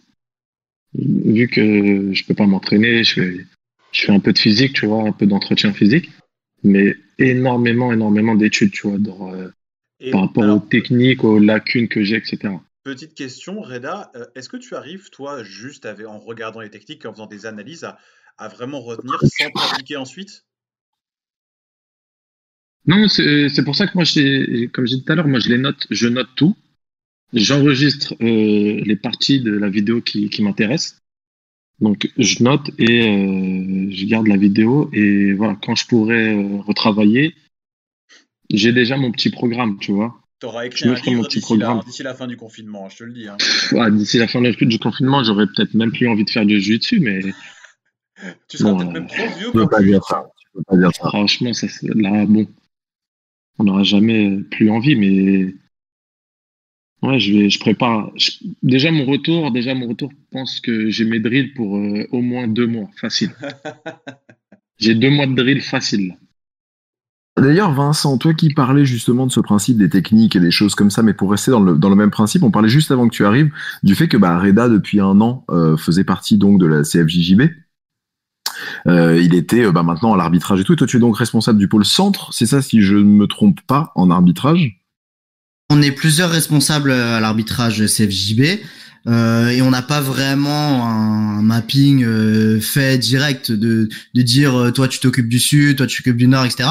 Parce qu'en fait il y a de plus en plus de compétitions et, et en fait on se on se répartit plus ou moins celui qui peut aller à tel endroit il y va, etc. Donc il y a il y a pas forcément d'endroit déterminé. Quoi. On va on va un peu. On va dire alors que tu es impliqué. On va dire que tu es impliqué alors dans le dans le dans l'évolution et bah voilà dans le dans le fait de faire grandir la CFJJB. Ce serait pas un bon moment justement bah, pour avoir des petits. bon, on va parler de séminaires, des webinaires, je sais pas trop comment ça, ça, se dit, mais avec bah, pour les arbitres justement pour éviter bah, de perdre un peu le truc et puis et puis peut-être éventuellement de proposer ça aussi à, à d'autres personnes et peut-être développer des vocations, non? Parce que finalement, l'arbitrage, c'est un truc qui est rarement, euh, qui est rarement, euh, euh, qui est rarement développé comme ça à, distance, on va dire. C'est quand même quelque chose qui se fait vraiment sur les compétitions ou dans les, séminaires que vous faites entre vous. C'est vrai que là, pour l'instant, comme on n'a aucune visibilité sur les prochaines compétitions, euh, on sait pas, pour, l'instant, on n'a rien, on n'a rien travaillé de particulier mais c'est un travail qu'on fait déjà en fait tout le temps. Donc euh, là, par exemple, tu vois le micro que j'ai acheté, c'était pour euh, faire des vidéos justement pour les arbitres et, et avoir tout ça en français et pouvoir les diffuser pendant nos stages et pourquoi pas les partager à nos arbitres. Donc tu vois, c'est un processus qu'on fait déjà toute l'année si tu veux. Et donc nous, à chaque fois qu'on se déplace aux compétitions, on a des gens qui nous contactent pour euh, pour essayer de, de, de rentrer dans le dans, dans l'arbitrage. Après, faut avouer que euh, c'est un peu comme euh, c'est un peu comme le jiu-jitsu. Euh, c'est bien de faire de la théorie, mais euh, pour la plupart des nouveaux arbitres, le plus important c'est d'aller sur le tatami et, et d'arbitrer en fait. Ouais. Ouais, non, mais je, bah, après, tout, Exactement. Pour la plupart, c'est même pas forcément un manque de connaissance de, de règles. C'est plus euh, euh, savoir se s'imposer sur euh, sur une aire de combat, savoir comment se comporter, savoir comment gérer les athlètes, leur comportement, un petit peu tout ça. C'est c'est sur ça que tous les nouveaux arbitres ils galèrent. Moi y compris la première fois que j'ai j'ai arbitré, c'est l'élément le plus compliqué. Il y, en a qui peuvent connaître les règles. Tu peux connaître les règles sur le bout des doigts et arriver sur le tatami complètement incapable de d'arbitrer en fait. C'est c'est totalement différent. C'est vrai. C'est hyper intéressant. Ce que on, on, parle souvent de, il n'y a pas besoin d'être un bon compétiteur pour être un bon professeur. Est-ce que tu penses que c'est important d'être un, alors bon compétiteur de toute façon avec ou sans résultat, mais d'être un compétiteur euh, régulier pour être un arbitre, un bon arbitre? Euh, Si on regarde bien euh, tout notre groupe d'arbitres, la plupart sont des compétiteurs où étaient des compétiteurs. Et ceux qui ont appris le plus vite et qui ont été capables d'arbitrer le plus vite et sans même parler de ceinture hein, parce que euh, Reda il est ceinture marron euh, et je crois que Reda t'as commencé à arbitrer t'étais ceinture violette. Ouais exactement. Et Reda et quelques autres euh, mais lui en particulier aussi a été un des plus rapides à intégrer l'arbitrage euh, malgré euh, bah, sa ceinture de couleur si tu veux alors qu'il peut y avoir des ceintures noires qui euh, qui seraient pas capables d'apprendre aussi vite que lui. Parce qu'en fait euh, bah tout simplement euh, il a il a combattu sur des événements IBJF de grande envergure. Il a pas le choix pour atteindre les résultats qu'il a atteints de connaître hyper bien les règles savoir les gérer. Il a pas le choix en fait. Donc de, de l'autre côté, il est capable de les appliquer et et, et voilà. Et, l'autre l'autre aspect aussi, c'est que être arbitre, c'est un c'est un stress. on n'en parle pas souvent parce que c'est pas un rôle qui intéresse beaucoup les gens, mais euh, euh, quand tu es arbitre et que tu arbitres un combat, encore plus quand c'est un combat un petit peu, euh, un petit peu tendu, un petit peu chaud, tu as énormément de stress. Enfin, en tout cas, moi, je trouve qu'il y a, il y a un stress, une adrénaline. Et euh, un compétiteur, en règle générale, il a plus l'habitude de gérer ce stress et donc euh, va pouvoir peut-être garder plus son sang-froid. Évidemment, c'est des généralités. Hein. On peut trouver des arbitres qui, qui sont des très bons arbitres, mais mais la plupart euh, qui ont qui ont été les plus doués le plus vite, ce sont des anciens ou des compétiteurs actuels. Euh, ça rejoint un truc que dit tout le temps Adrien quand il explique, quand il dit justement que quand il regarde un combat euh, et que c'est que ce soit un pote ou eh ben il a il le vit aussi pareil et je pense que j'aurais exactement la même chose pour conclure là-dessus. J'aurais la même chose en fait en tant qu'arbitre et tout. J'aurais énormément de mal en fait à, à, trouver la partialité, à trouver le parce que parce que je, parce que je pense que je gère au final, c'est ce que tu dis, un peu mal mon stress et, euh, et je pense que j'aurais ce truc là, tu vois, cette espèce de nervosité alors que bah quand t'es arbitre il faut pas l'avoir, il faut pas l'avoir. Vincent, difficile. Après, c'est aussi, euh, c'est aussi difficile parce que tu dois être stoïque quoi qu'il arrive. Mais euh, je t'avoue que moi, j'ai eu des situations où euh, j'ai eu un stress énorme, même beaucoup plus que que quand j'ai fait des compétitions. J'ai eu euh, quand là je suis j'ai j'ai eu la chance d'aller arbitrer en Corée euh, le Spider. Bah, j'ai eu beaucoup plus de stress et d'adrénaline avant de monter sur le tatami que quand je devais faire des compètes pour moi. Avec les caméras et tout. Bah, imagine l'enjeu surtout. Ouais, bien sûr. Est-ce qu'il y a un est-ce qu'il y a un truc comme ça que toi, tu as été compétiteur, euh, évidemment pour Reda, c'est le cas aussi. Il n'y a pas un truc comme ça où, quelque part, monter sur le tatami en tant qu'arbitre et, vouloir faire bien les choses, il y a une espèce de, stress et de, stress un peu grisant qui, un peu, qui ressemble un peu à celui de la compétition? Ou ça n'a rien à voir? Alors moi, pour moi, c'est pas exactement le même, mais euh, là, par exemple, c'est la première fois que je ressens autant de stress sur un truc comme ça, tu vois, Spider, euh, parce que euh, parce que tu sais que tu as des caméras arrivées sur toi, parce que tu sais que il y a un enjeu énorme, il y a 100 000 dollars à gagner. Donc si tu fais une bêtise euh, que c'est toi au milieu, euh, tu vois, tu vas tout de suite être au milieu des polémiques et ça peut être euh, ça peut être dévastateur pour bah, ta carrière d'arbitre puis même ta ta figure ta on va dire socialement quoi, tu vois, tu tu peux limite te prendre des messages sur Insta ou Facebook privé de gens pour t'insulter quoi si tu fais un truc un peu déconnant. Donc, donc je t'avoue, ouais, j'avais les jambes qui tremblaient avant de monter sur le sur le tatami. Alors que c'est vrai que pour des compètes, tu te chauffes, tu te dis bah voilà, tu vois, c'est c'est quand même un combat et tout. Tu te mets dans l'ambiance. Là, je me mets pas dans l'ambiance, tu vois. Je me dis, euh, je sais pas ce qui va se passer, je sais pas ce qu'ils vont faire les mecs, tu vois. Ils vont faire une action que je qui va être impossible à juger, qui va être super dure. Faut que je décide en une fraction de seconde euh, ce que doit être le score. C'est hyper difficile. À ça, à ça, tu rajoutes, euh, tu rajoutes le public qui crie, le, le coach qui te crie dessus. Non, il y a ça, il y a avantage, il y a avantage. Alors toi, t'as dit il y a rien. T'as, t'as un stress énorme. Là, il y a un enjeu de fou sur, sur ce qu'il fait au, Spider. Moi, quand j'arbitre les enfants, je suis en panique. Quand j'arbitre euh, les adultes, ça va un peu mieux. Les enfants, c'est incroyable. les gens, ils se rendent pas compte. Et pourquoi? Arbitrer les enfants? Ouais, t'as peur qu'ils se fassent mal C'est quoi le problème? Parce qu'ils vont pas gueuler, les enfants. Au pire des cas, Déjà, Non, les enfants, les enfants, c'est pas le problème. Euh, les enfants, si quelqu'un doit gueuler, ça va c'est les parents. Ah oui. Tu vois, les parents qui vont gueuler, euh, ouais, pourquoi t'as arrêté le... Euh, ton enfant, il était tendu. Ouais, mais il a pas tapé. Bah, écoute, que... je te dis quoi, le bras il est tendu, l'enfant il pense pas à taper. Ça c'est ça c'est autre chose. Mais arbitrer des enfants, c'est vraiment difficile parce que ça va à 10 000 à l'heure. Ils s'arrêtent pas. Il n'y a pas de je stabilise une position, je fais ci, je fais ça. Ils combattent, ils se sautent dessus ça combat, ça combat, ça combat. Et t'as trop peur qu'il y en ait, qu'il y ait un petit qui se fasse mal à l'épaule, ah. au coude, au poignet, quelque part. tu vois, donc tu restes près d'eux. Et moi, quand, j'arbitre les enfants, je suis focus à 200%. Donc, quand c'est les adultes, ça va mieux. Mais si là, tu me, mets, tu, tu, tu me dis de faire ce qu'il a fait Vincent là au Spider, franchement, je suis pas sûr de, de te dire oui. Hein. Pour les enfants, il y a un autre truc aussi, c'est que les enfants, ils sont pas autant capables de gérer les émotions qu'un adulte. Du coup, euh, à chaque combat enfant, t'as un enfant qui pleure. Et c'est vrai que c'est, euh, ça prend. Hein. Moi, à chaque fois, euh, je suis, enfin, j'ai de la peine. Je ressens de la, de la peine pour eux. Le, à chaque fois qu'il y en a un qui perd, il pleure et tout. C'est, c'est, c'est vraiment spécial. Hein. Moi, c'est pareil. Hein. Les enfants, c'est, c'est pas facile c'est un boulot qui est difficile. En plus derrière, effectivement, il peut y avoir des parents ou des coachs des fois qui sont un peu trop, euh, un peu trop forts derrière, euh, derrière les enfants, et c'est c'est pas évident à gérer en tant qu'arbitre parce que nous, on essaye euh, au maximum de les protéger. Dès que le brace on saute dessus pour pas qu'ils se fassent mal, et derrière, on peut se, on peut se faire insulter. c'est arrivé, hein, on peut se faire insulter. voilà, donc c'est sûr que c'est c'est c'est pas facile. C'est vraiment pas facile les enfants. Ouais, c'est marrant. Moi, j'aurais juste Vincent, pour te dire, pour te dire, il y a quand même donc euh, six atracurium, ma foi, qui te dit, qui te félicite quand même pour l'organisation de l'Open de Lyon, staff au top et organisation chirurgicale. Donc oui, il y a du stress, oui, il y a beaucoup de choses et tout machin, mais euh, tu vois, finalement, apparemment, tu le, tu le fais bien. Voilà, quelqu'un euh, sur le chat là te félicite en te disant que c'était vraiment super.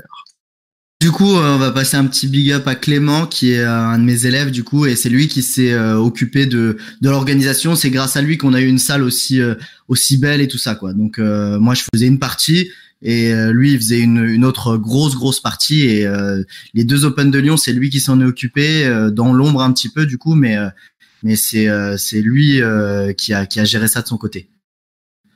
Gerland, c'est ça? Ouais, le Palais des Sports de Gerland. Ouais. Ça le fait, hein. Surtout que Ouais. c'était le premier à Lyon, non? Alors c'était le deuxième Open de Lyon là. Enfin, il y en avait déjà eu avant, mais c'était il y a très longtemps. Et là, c'était le premier qu'on a nommé Open international où on a essayé d'en donner une une envergure euh, un peu plus euh, plus élevée en essayant de faire un truc vraiment euh, qui claque quoi. Et euh, la salle, elle était vraiment magnifique. Euh, on avait euh, tout ce qu'il fallait, euh, un staff au top. euh, bah, c'est que des gens de notre académie et donc euh, euh, des gens qui sont vraiment impliqués, qui ont envie de de, de faire bien. Donc c'était cool. Et puis euh, et puis on a eu énormément de monde, des gens de Suisse, d'un peu partout. Donc euh, donc c'est bien. On, on est vraiment vraiment satisfait de, ce- de cette compétition. On espère qu'il y en aura d'autres. Ouais. Fait Reda, toi, la compétition à Lyon? Pardon? Faites la compétition? Oui, j'ai combattu. J'ai combattu. euh, euh, j'ai- j'avais, j'ai gagné l'absolute. Je, je me fais, euh, je me fais tuer par euh, l'élève de Vincent dans la catégorie. Ah bon? C'était qui? J'ai, combattu contre Majed. Majed Jatlaoui. C'est l'élève, de, c'est l'élève de Vincent. euh, c'est l'élève de Vincent. En finale, en finale, tu t'es fait tuer. Non, on était. Enfin, il la exagère, il exagère. Il a perdu Il exagère un 2-0. peu, il exagère un peu. On, a, on était deux dans la catégorie et on a combattu et il m'a mis une amenée au sol. Même pas pas, réussi je, à. je crois même pas, je crois que je, je perds d'un avantage, je crois, et- ou un truc comme ça. Bref, il me met une amenée au sol. la Euh, voilà. Ouais, peut-être, peut-être que l'amener au sol a marqué un avantage. Ouais, je crois que c'est ça. voilà. Euh, C'est un gars solide, le Majed. Hein. Attention. Après, euh, c'est pas comme si euh, Majed, il est peut-être il est moins connu que Reda, mais attention, il a fait des, des gros résultats à l'international, bon, plus en master. Mais euh, à Lisbonne, il a gagné en bleu, en violette, il a fait euh, euh, un podium. Là, en marron, il a fait troisième. euh, Enfin voilà, c'est quand même un mec euh, qui Ouais, c'est un qui, mec euh, rigole pas. Il vaut charbon. ouais. Combien de temps qu'il s'entraîne? Moi, Non, Majed. Majed, euh, ça fait, euh, je veux pas dire de bêtises, je crois que ça fait cinq ans. C'est ça, donc quasiment autant que toi, en fait, Reda, d'accord. Moi, ouais, ça fait 6. Donc, euh, Ça, presque quasiment autant que toi. Et euh, ouais. Et après, bah ouais, j'ai, après j'ai gagné l'absolute. Bon, ça va, c'est correct. Toi Alors, qui? ju- justement, euh, Vin- Vincent, on en parlait, euh, on en parlait rapidement, ça devait être euh, hier euh, par, par message. Toi, tu nous disais que de toute façon, là, on n'était pas prêt de refaire une compète, on n'était pas prêt de retourner de façon générale sur les tatamis, et que en gros, euh, si en septembre on- les clubs de jiu-jitsu rouvraient, ce serait déjà une victoire. Après, euh, j'ai pas, j'ai pas de boule de cristal, hein, j'en sais Non, rien, mais plus, oui, de ce que j'entends, voilà, exactement. Mais après, de ce que j'entends de plusieurs fédérations sportives, euh, je crois à la fédération de judo. Là, il y en a, j'ai un, un élève qui m'a parlé de la fédération d'haltérophilie, euh, qui a rien à voir, hein, tu vois. Hmm. Et, euh, et ils ont, la saison, elle est terminée pour eux. C'est-à-dire, eux, ils reprennent tous en septembre. Et encore, ils, ils disent en septembre, on, on reprendra les activités, mais évidemment, c'est euh, sous réserve qu'on puisse, qu'on ait le droit et que et que et que ce soit euh, faisable euh, dans les conditions euh, de santé, euh, voilà, les, les, les plus optimales. Et aujourd'hui, euh, moi, je pense que le JB c'est quand même le, le sport le plus le plus à risque. Après, le judo c'est pareil, mais je veux dire le, le jiu-jitsu c'est c'est le truc où on est le plus proche, on est le plus Ah, collé. là, Donc c'est euh. C'est sûr que c'est pas du tout euh, la priorité euh, pour qui que ce soit et ça devrait pas l'être de, de reprendre le jiu-jitsu. Enfin, je sais qu'on est tous des, des fans de jiu-jitsu, etc. Enfin, moi, c'est même mon, mon boulot, mais euh, c'est vraiment pas la, la priorité. Euh, Il y a des choses tellement plus importantes et ce sera la dernière des choses euh, à penser à ouvrir. Pour l'instant, euh, on aimerait déjà pouvoir sortir de chez nous, que l'économie reprenne, que euh, y ait euh, un ba- un- une baisse énorme de, de, de l'épidémie, etc. Et bien plus tard, quand on sera sûr de pas pouvoir, euh, de pas répandre l'épidémie, euh, oui, on pourra penser à, à faire du JB. Mais pour l'instant, ça Et- paraît, Qu'est-ce qu'on doit dire à tous les petits castagneurs qui nous écoutent, qui ont un seul hobby dans la vie qui est le jujitsu, et là, en gros, qui commencent à prendre conscience que pour les six prochains mois, c'est non. Pour six mois, tu restes chez Watt, et parce qu'ils vont devenir fous. C'est tout trouvé. Hein. Moi, je pense que c'est des problèmes de riches. C'est-à-dire que euh, il y a des pays, il y a des endroits où euh, ils ont des vrais problèmes, des problèmes de, de santé à cause de cette pandémie et qui ont des ou d'autres problèmes même peut-être moins graves que de santé mais de de, de, hein. Même en France hein, on est quand oui, même même en France mais hein, on, on, va dire on va dire encore encore pire dans d'autres pays et, et, euh, des pays où ils n'ont pas les moyens euh, au niveau hospitalier pour s'occuper de, de, de, leurs malades. Et, euh, et, donc nous, on a le problème de devoir arrêter le JB ou de devoir rester chez nous, de pas pouvoir faire certaines activités physiques. Et eh ben euh, entre guillemets, on devrait s'estimer heureux d'avoir que ce problème-là. Euh, là, je parle pour nous parce que voilà, on est chez nous, on est au chaud, etc. Euh, et il y en a qui, qui, sont dans des situations bien plus graves. Donc au final, euh, qu'on fasse pas de JB pendant six mois, ce sera pas. C'est pour nous, c'est pas la fin du monde. Puisqu'on aborde, puisqu'on aborde ça, comment vous avez réagi? Parce qu'on a vu toutes sortes de réactions. Bon, on parle un peu de la pandémie, c'est important aussi quand même. Comment vous avez euh, l'un puis l'autre réagi au début? Vous avez fait partie de ceux qui se sont entraînés jusqu'au bout en disant que de toute façon euh, c'était comme ça, il fallait s'entraîner, ou est-ce que vous avez arrêté avant même, euh, ben, avant même qu'on demande d'arrêter? Vous avez, vous avez continué un petit peu après en loose? Comment ça c'est Comment vous avez vécu le truc vous? À toi l'honneur, Vincent. Hum, après, euh, euh, nous, on a arrêté, euh, on, a, on a décidé de fermer le jeudi où Macron a annoncé sur le sur le direct à 20h la fermeture des écoles le lundi suivant. Donc nous, on a décidé de fermer ce jeudi soir-là. Mais le, ce même jour-là, euh, j'étais euh, avec Arnaud, euh, donc mon associé au club, et on en discutait déjà. En fait, on, on pressentait donc comme Macron devait parler, devait parler ce soir-là à la télé. On, se préparait déjà à ça en fait et à se dire ben il va falloir de toute manière penser à fermer le club parce qu'il y a des choses s'il y a bien quelque chose qui doit fermer dans un moment comme ça c'est bien un club où les gens ils vont se rouler dessus c'est ça paraît vraiment une évidence. S'il y a des choses qui si et si les écoles elles doivent fermer, je vois pas comment un club de jiu-jitsu brésilien peut rester ouvert. Donc euh, donc nous ce, ce, ce soir-là, on a décidé de fermer, bon évidemment à contre-cœur. Euh, parce que oui, c'est, c'est, ça nous fait pas plaisir. Mais euh, si ça en devient aussi grave qu'on doit fermer les écoles, on doit fermer les clubs de jiu-jitsu. Donc on a fermé ce jeudi soir-là. Et depuis ce soir-là, j'ai pas fait de jiu-jitsu brésilien. Euh, sauf avec mon fils à la maison, quoi. Toi, Reda, comment t'as vécu le truc?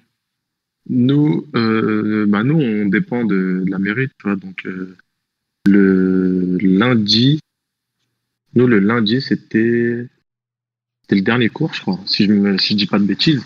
On a, aurais pu te retrouver dans une cave, un truc à tourner avec les potes. Beaucoup, non, hein. Genre, on l'a vu beaucoup sur les réseaux sociaux. Hein. Nous, on a, on a respecté. Nous, quand, euh, de toute façon, nous, on dépend de la mairie. Donc, de toute façon, euh, je donne des cours à, à Bourg-la-Reine, à la SBR, donc euh, euh, avec, euh, avec Mathias Jardin.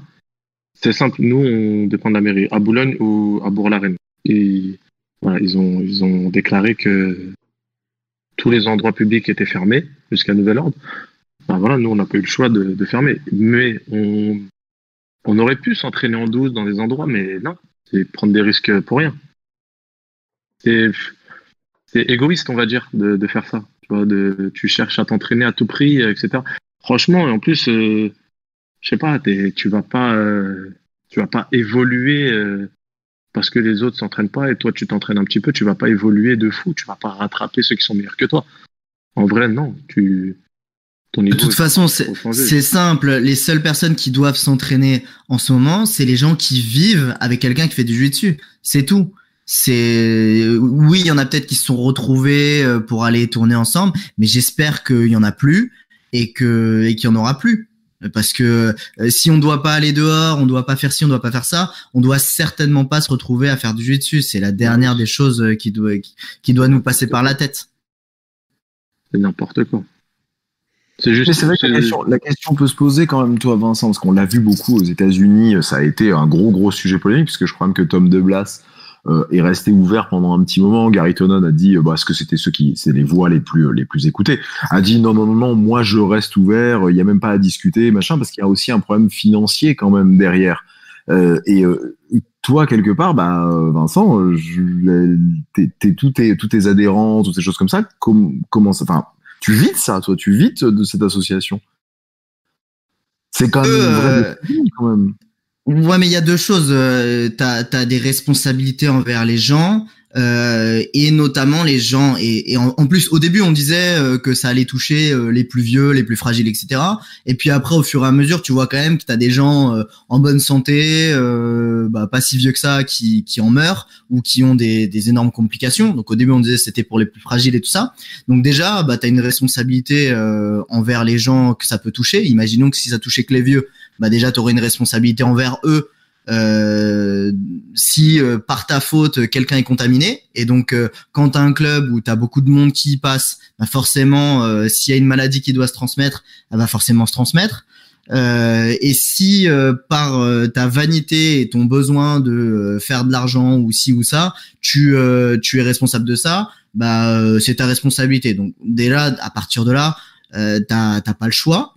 Euh, et je pense que c'est ce que Kinan expliquait à Gary Tonon et à Tom DeBlas, etc. Enfin, surtout avec Gary Tonon, ils ont eu un échange sur, euh, sur Instagram. Euh, bah, Kinan, il a, il a le même problème, voire euh, bien pire, parce que lui, il vient d'ouvrir son académie, donc les gens, ils viennent de, ils viennent de s'inscrire. il a fait des, des investissements énormes. Enfin, tu sais, en France, c'est pas les mêmes investissements dans les infrastructures sportives. tu regardes la salle qu'il a. Euh, les tatamis qu'il a achetés, euh, tu vois, toute l'infrastructure, c'est des frais énormes. Et ça a été le premier à fermer. Il a même fermé avant nous. Donc, euh, tu vois, je pense que c'est un bon, c'est un bon modèle. et c'est ce qu'il faut, c'est ce qu'il faut suivre. J'ai trouvé complètement irresponsable de la part de Gary Tonnen, un athlète que beaucoup de gens suivent et que les gens voient sur Instagram et tout, que lui disent ouais non, nous on reste ouvert, c'est pas grave, blablabla, bla, bla, etc. Enfin, on voit que c'est pas quelqu'un euh, qui est forcément, euh, euh, enfin, tu vois, comme Gordon Ryan, ils sont plutôt un but de leur personne. Ils pensent plus à eux. comment eux ça va se passer pour eux, mais ils réfléchissent pas trop à ce que ça peut avoir comme conséquence pour pour les autres. Ce que Kinan est complètement capable de faire. Donc je préfère qu'on suive l'exemple de Kinan plutôt que celui de Gary important pour toi euh, que c'est important pour toi d'avoir euh, ce principe de c'est-à-dire comment dire tu pourrais aduler un, un, un sportif tu pourrais aduler c'est un bien grand mot hein, mais tu pourrais suivre un sportif supporter un, un sportif si tu n'étais pas d'accord avec ses idées. Et là aujourd'hui c'est vrai qu'on vit quelque chose enfin, quand même qui est, euh, qui est c'est sans précédent et quelque part se révèlent vraiment les personnes. T'aurais jamais su, on n'aurait jamais compris à comment pouvait être Gary Tonon si on n'avait pas vécu cette cette situation là peut-être. Tu vois en fait, c'est important. En fait, de dire, dire vas-y maintenant, bah, franchement je, je, je, regarde même plus, je l'écoute même plus. Cette personne, même techniquement, ne m'intéresse plus en fait. Non, parce que je pense qu'il faut savoir dissocier euh, complètement euh, l'athlète de sa personnalité. Avec les réseaux sociaux aujourd'hui, les gens ils disent vraiment euh, tout ce qu'ils ont envie, tout ce qui leur passe par la tête. Gary Tonnen, il a beau être exceptionnel techniquement, s'il est idiot, bah c'est lui que ça regarde en fait. J'ai pas besoin de savoir son avis sur sur la pandémie, sur est-ce que la Terre est plate ou est-ce que si ou est-ce que ça, tu vois. Je vais quand même je vais quand même le regarder faire des combats si tu veux et je trouverais ça toujours aussi intéressant. Si il enseigne bien je regarderai toujours ses vidéos instructionnelles. Mais par contre je vais pas écouter quand il va parler donner son avis sur sur quelque chose. Et d'ailleurs euh, il a pas enfin ce que je trouve c'est que les gens ils accordent du crédit à ce que des gens comme ça peuvent dire sur des sujets qui ont rien à voir avec le jeu dessus alors que euh, bah, on s'en fiche de ce qu'il pense d'un problème mondial. Le gars, il est fort au jeu dessus, mais il n'a aucune crédibilité pour parler d'autres problèmes. Tu vois, ça m'intéresse pas de savoir ce qu'il pense de d'autres choses en fait. Tu vois. Ouais, ça, Vincent, en ce moment, on, on a pu voir. Hein, je, je sais pas vous et je sais pas si on rentre dans le débat tout de suite, mais les réseaux sociaux en ce moment, c'est euh, tout le monde a un avis sur la pandémie, sur ce qu'il faudrait faire, sur comment se tenir, sur comment réagit le gouvernement, sur des études qui sont que des choses que les pas dire qu'ils nous dépassent, mais en tout cas, bien peu de monde euh, ont des, des, avis où ils sont il y a bien peu de gens légitimes pour parler de ces sujets. Et donc, Gary Tonon qui explique comment traiter une pandémie, bah, t'es mignon, mais bon, euh, Parle-nous des. C'est exa- c'est- c'est exactement ça. Mais si tu regardes, moi, quand j'interviens sur Facebook, c'est euh, souvent pour poster une vidéo YouTube, pour donner mon avis sur euh, du JB, de l'arbitrage ou ce que tu veux. Mais euh, bah, je vais pas. Voilà, je donne pas mon avis sur la pandémie parce que mon avis il sert à rien en fait. Attention, c'est pas son avis, hein. avis sur la pandémie. C'est pas son avis sur la pandémie qu'il a donné, c'est sa vision à lui de l'attitude à adopter. Et on pourrait parler un petit peu de euh, de ce qui s'est passé, euh, de ce qui s'est passé avec bah, quand même ce qui est sorti il y a pas longtemps, quand même qui a défrayé la chronique aussi avec De La Riva. Euh, tu fais partie quand même de ceux qui se sont euh, qui se sont bah, exprimés Vincent quand même toi Reda je sais pas je crois pas parce que j'ai j'ai beaucoup regardé le post de Babiche je crois pas euh, je crois pas que t'aies pris la parole hein. ouais, sur ça, sur ça, je préfère pas. euh, une déferlante de, de, de messages un peu étranges. D'ailleurs, j'avoue que c'était très compliqué quand même bah, je- franchement, sur ça, je préfère même pas intervenir. Et toi, Vincent, tu fais 80%. partie de ceux compris. Et mais voilà, moi je comprends. hein, moi, je pareil, hein, c'est la même chose. Mais toi, Vincent, tu fais partie de ceux pour le coup qui ont et dans le même principe que Gary Tolan, qui a donné ton avis. C'est important. Vous êtes quand même des gens qu'on suit, au même titre que Reda. Toi, vous êtes des gens qu'on suit. Je vais pas parler de modèle, mais Mais si, forcément. de gens euh, qu'on suit. De forcément. gens qu'on suit. Alors moi, c'est un sujet qui me qui me tient à cœur, enfin que je trouve important en tout cas, les, euh, le sujet des agressions sexuelles dans le sport, et que effectivement, je pense que c'est important d'en parler. Euh, alors là, on avait un cas concret, mais on sait pas ce qui s'est passé, on sait pas qui est coupable ou quoi. Donc je parle pas de celui-là en particulier en fait. Moi, ce ce cas-là, j'étais pas là, je sais pas ce qui s'est passé. Mais par contre, ce qui est important, c'est de bien comprendre que euh, il peut y avoir des gens qui arrivent dans des positions de, de, de force, de contrôle, de où on les met sur un piédestal parce qu'ils sont profs, parce qu'ils sont maîtres, parce qu'ils sont champions ou quoi que ce soit, et que malheureusement certaines personnes mal intentionnées vont se servir de cette position de force pour euh, tirer parti, euh, prendre avantage, euh, enfin se servir des gens, euh, que ce soit euh, pour une agression sexuelle ou pour d'autres choses. Et je pense que c'est totalement inapproprié et que c'est important de notre part à nous, des professeurs, euh, bah, là dans, dans le jiu-jitsu, puisqu'on on parle du jiu-jitsu, mais les éducateurs même dans le sport, de d'avoir une attitude irréprochable, euh, de savoir euh, bah, suivre un code éthique euh, qui permettent de ne jamais se retrouver dans des situations euh, de la sorte. Euh, et donc euh, de, de, de ne pas euh, de ne pas être dans ce genre de, de débat de toute façon parce que parce que on, on ne pourrait pas s'y retrouver finalement. Et, que- et Donc, part, évoquer le sujet et dire que c'est pas tabou et qu'il faut en parler, c'est aussi combattre le problème.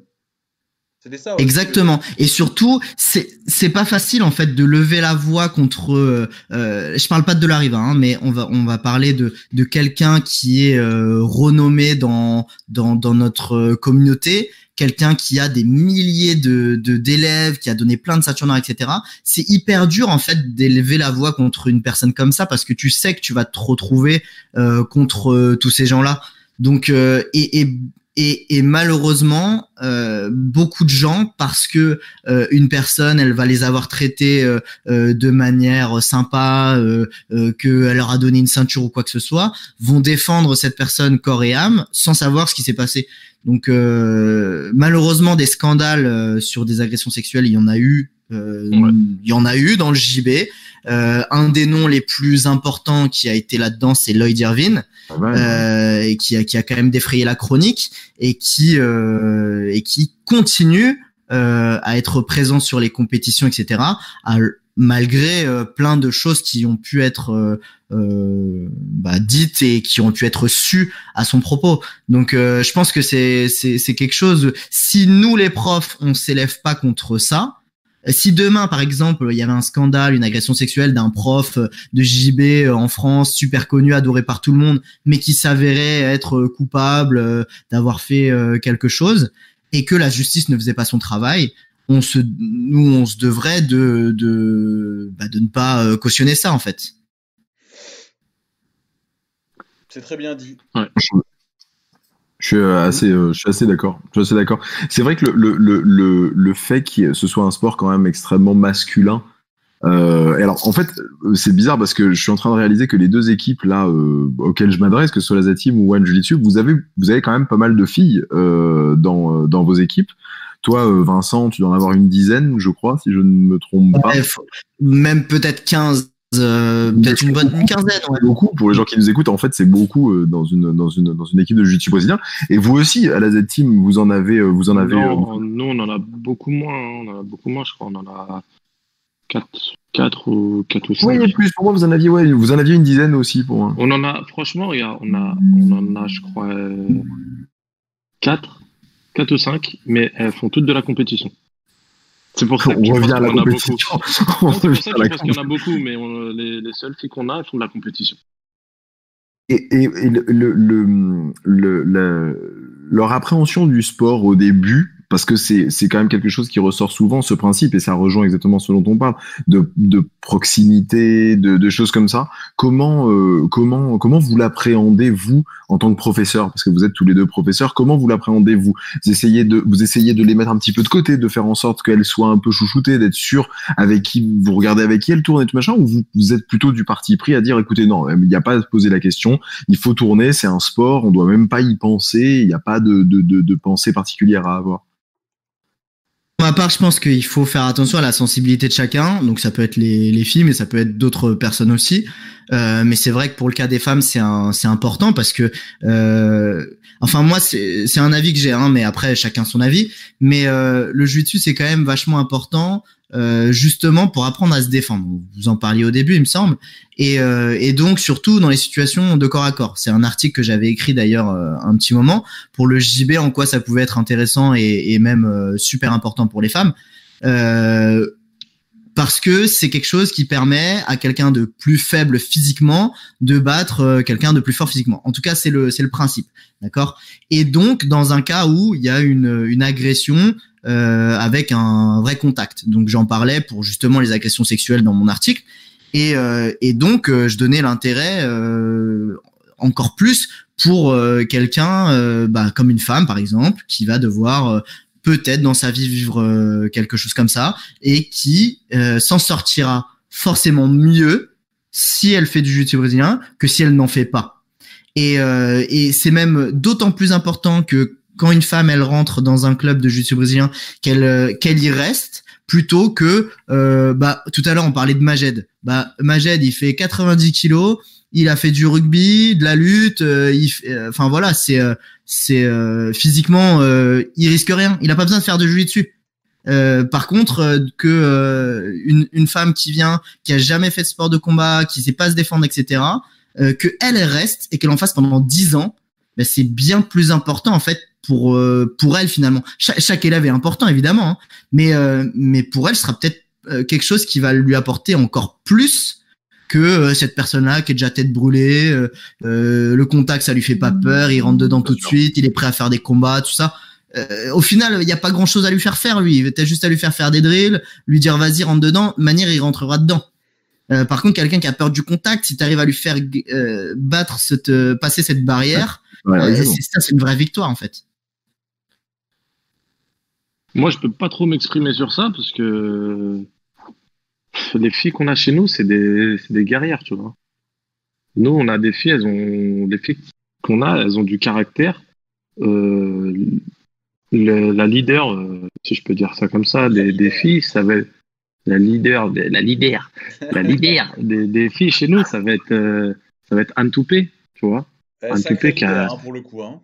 L'idée, euh, tu vois, elle a, elle a fait, euh, elle a fait son, qu'elle avait à faire dans le dessus. Elle a, elle doit rien à personne, tu vois, elle a rien à personne.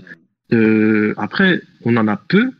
Comme je te disais, on en a peu, mais elles font tout de la compétition et je pense pas qu'elles aient besoin de quelqu'un pour les défendre, tu vois. Après, a, il y a- y, y aussi le fait d'être mis dans ce contexte qui peut, euh, comment te dire, euh, réveiller la bête d'une certaine façon. Euh, avec le, tu dis elles avaient des fortes personnalités, mais c'est aussi être mis dans ce contexte-là qui leur a servi à prendre confiance en elles et finalement à se dire, allez, putain, je sais me battre comme un homme, quoi. Tu vois, il n'y a pas de différence. Enfin, il y a pas de différence. Tu vois. C'est pas dans le sens, euh, elles ont du caractère. Pas dans, je voulais pas dire euh, forte personnalité. C'est que franchement, euh, c'est des filles, elles, elles se débrouillent par elles-mêmes, tu vois. Hmm. Donc euh, en vrai, je sais pas, je sais pas comment t'expliquer, mais des filles, elles ont pas besoin d'un homme. Et tu vois, Reda, c'est le, le problème, c'est que euh, je comprends ce que tu dis, mais tu l'as dit toi-même, il y en a pas beaucoup. Du coup, comme euh, comme comme elles sont livrées elles-mêmes, et ben du coup, ça va être plus difficile pour faire rejoindre le club pour de nouvelles euh, filles en fait. C'était plus, moi j'ai plus compris ça comme question de savoir quand il y a quelqu'un de nouveau qui vient, euh, une fille qui a jamais fait de sport de combat, elle vient, euh, elle veut peut-être essayer. Qu'est-ce que tu fais en fait? Et c'est là que je Ah dis oui, que peut-être que euh, c'est là qu'il faut peut-être faire un peu plus attention. Mais euh, je dis une fille, mais ça peut être aussi euh, un mec euh, qui a jamais fait de sport de combat, euh, qui a un peu peur de monter sur le tatami, etc. C'est exactement pareil. Hein. Euh, il a le les mêmes besoins. On a Oui, nous, oui, euh, euh, une émission maudite. Ah, vas-y, euh, vas-y, Reda, je t'en prie. Juste fini, juste fini sur ça. Euh, elles ont, elles ont pas besoin de nous, mais euh, moi, ça m'empêche pas de les de surveiller.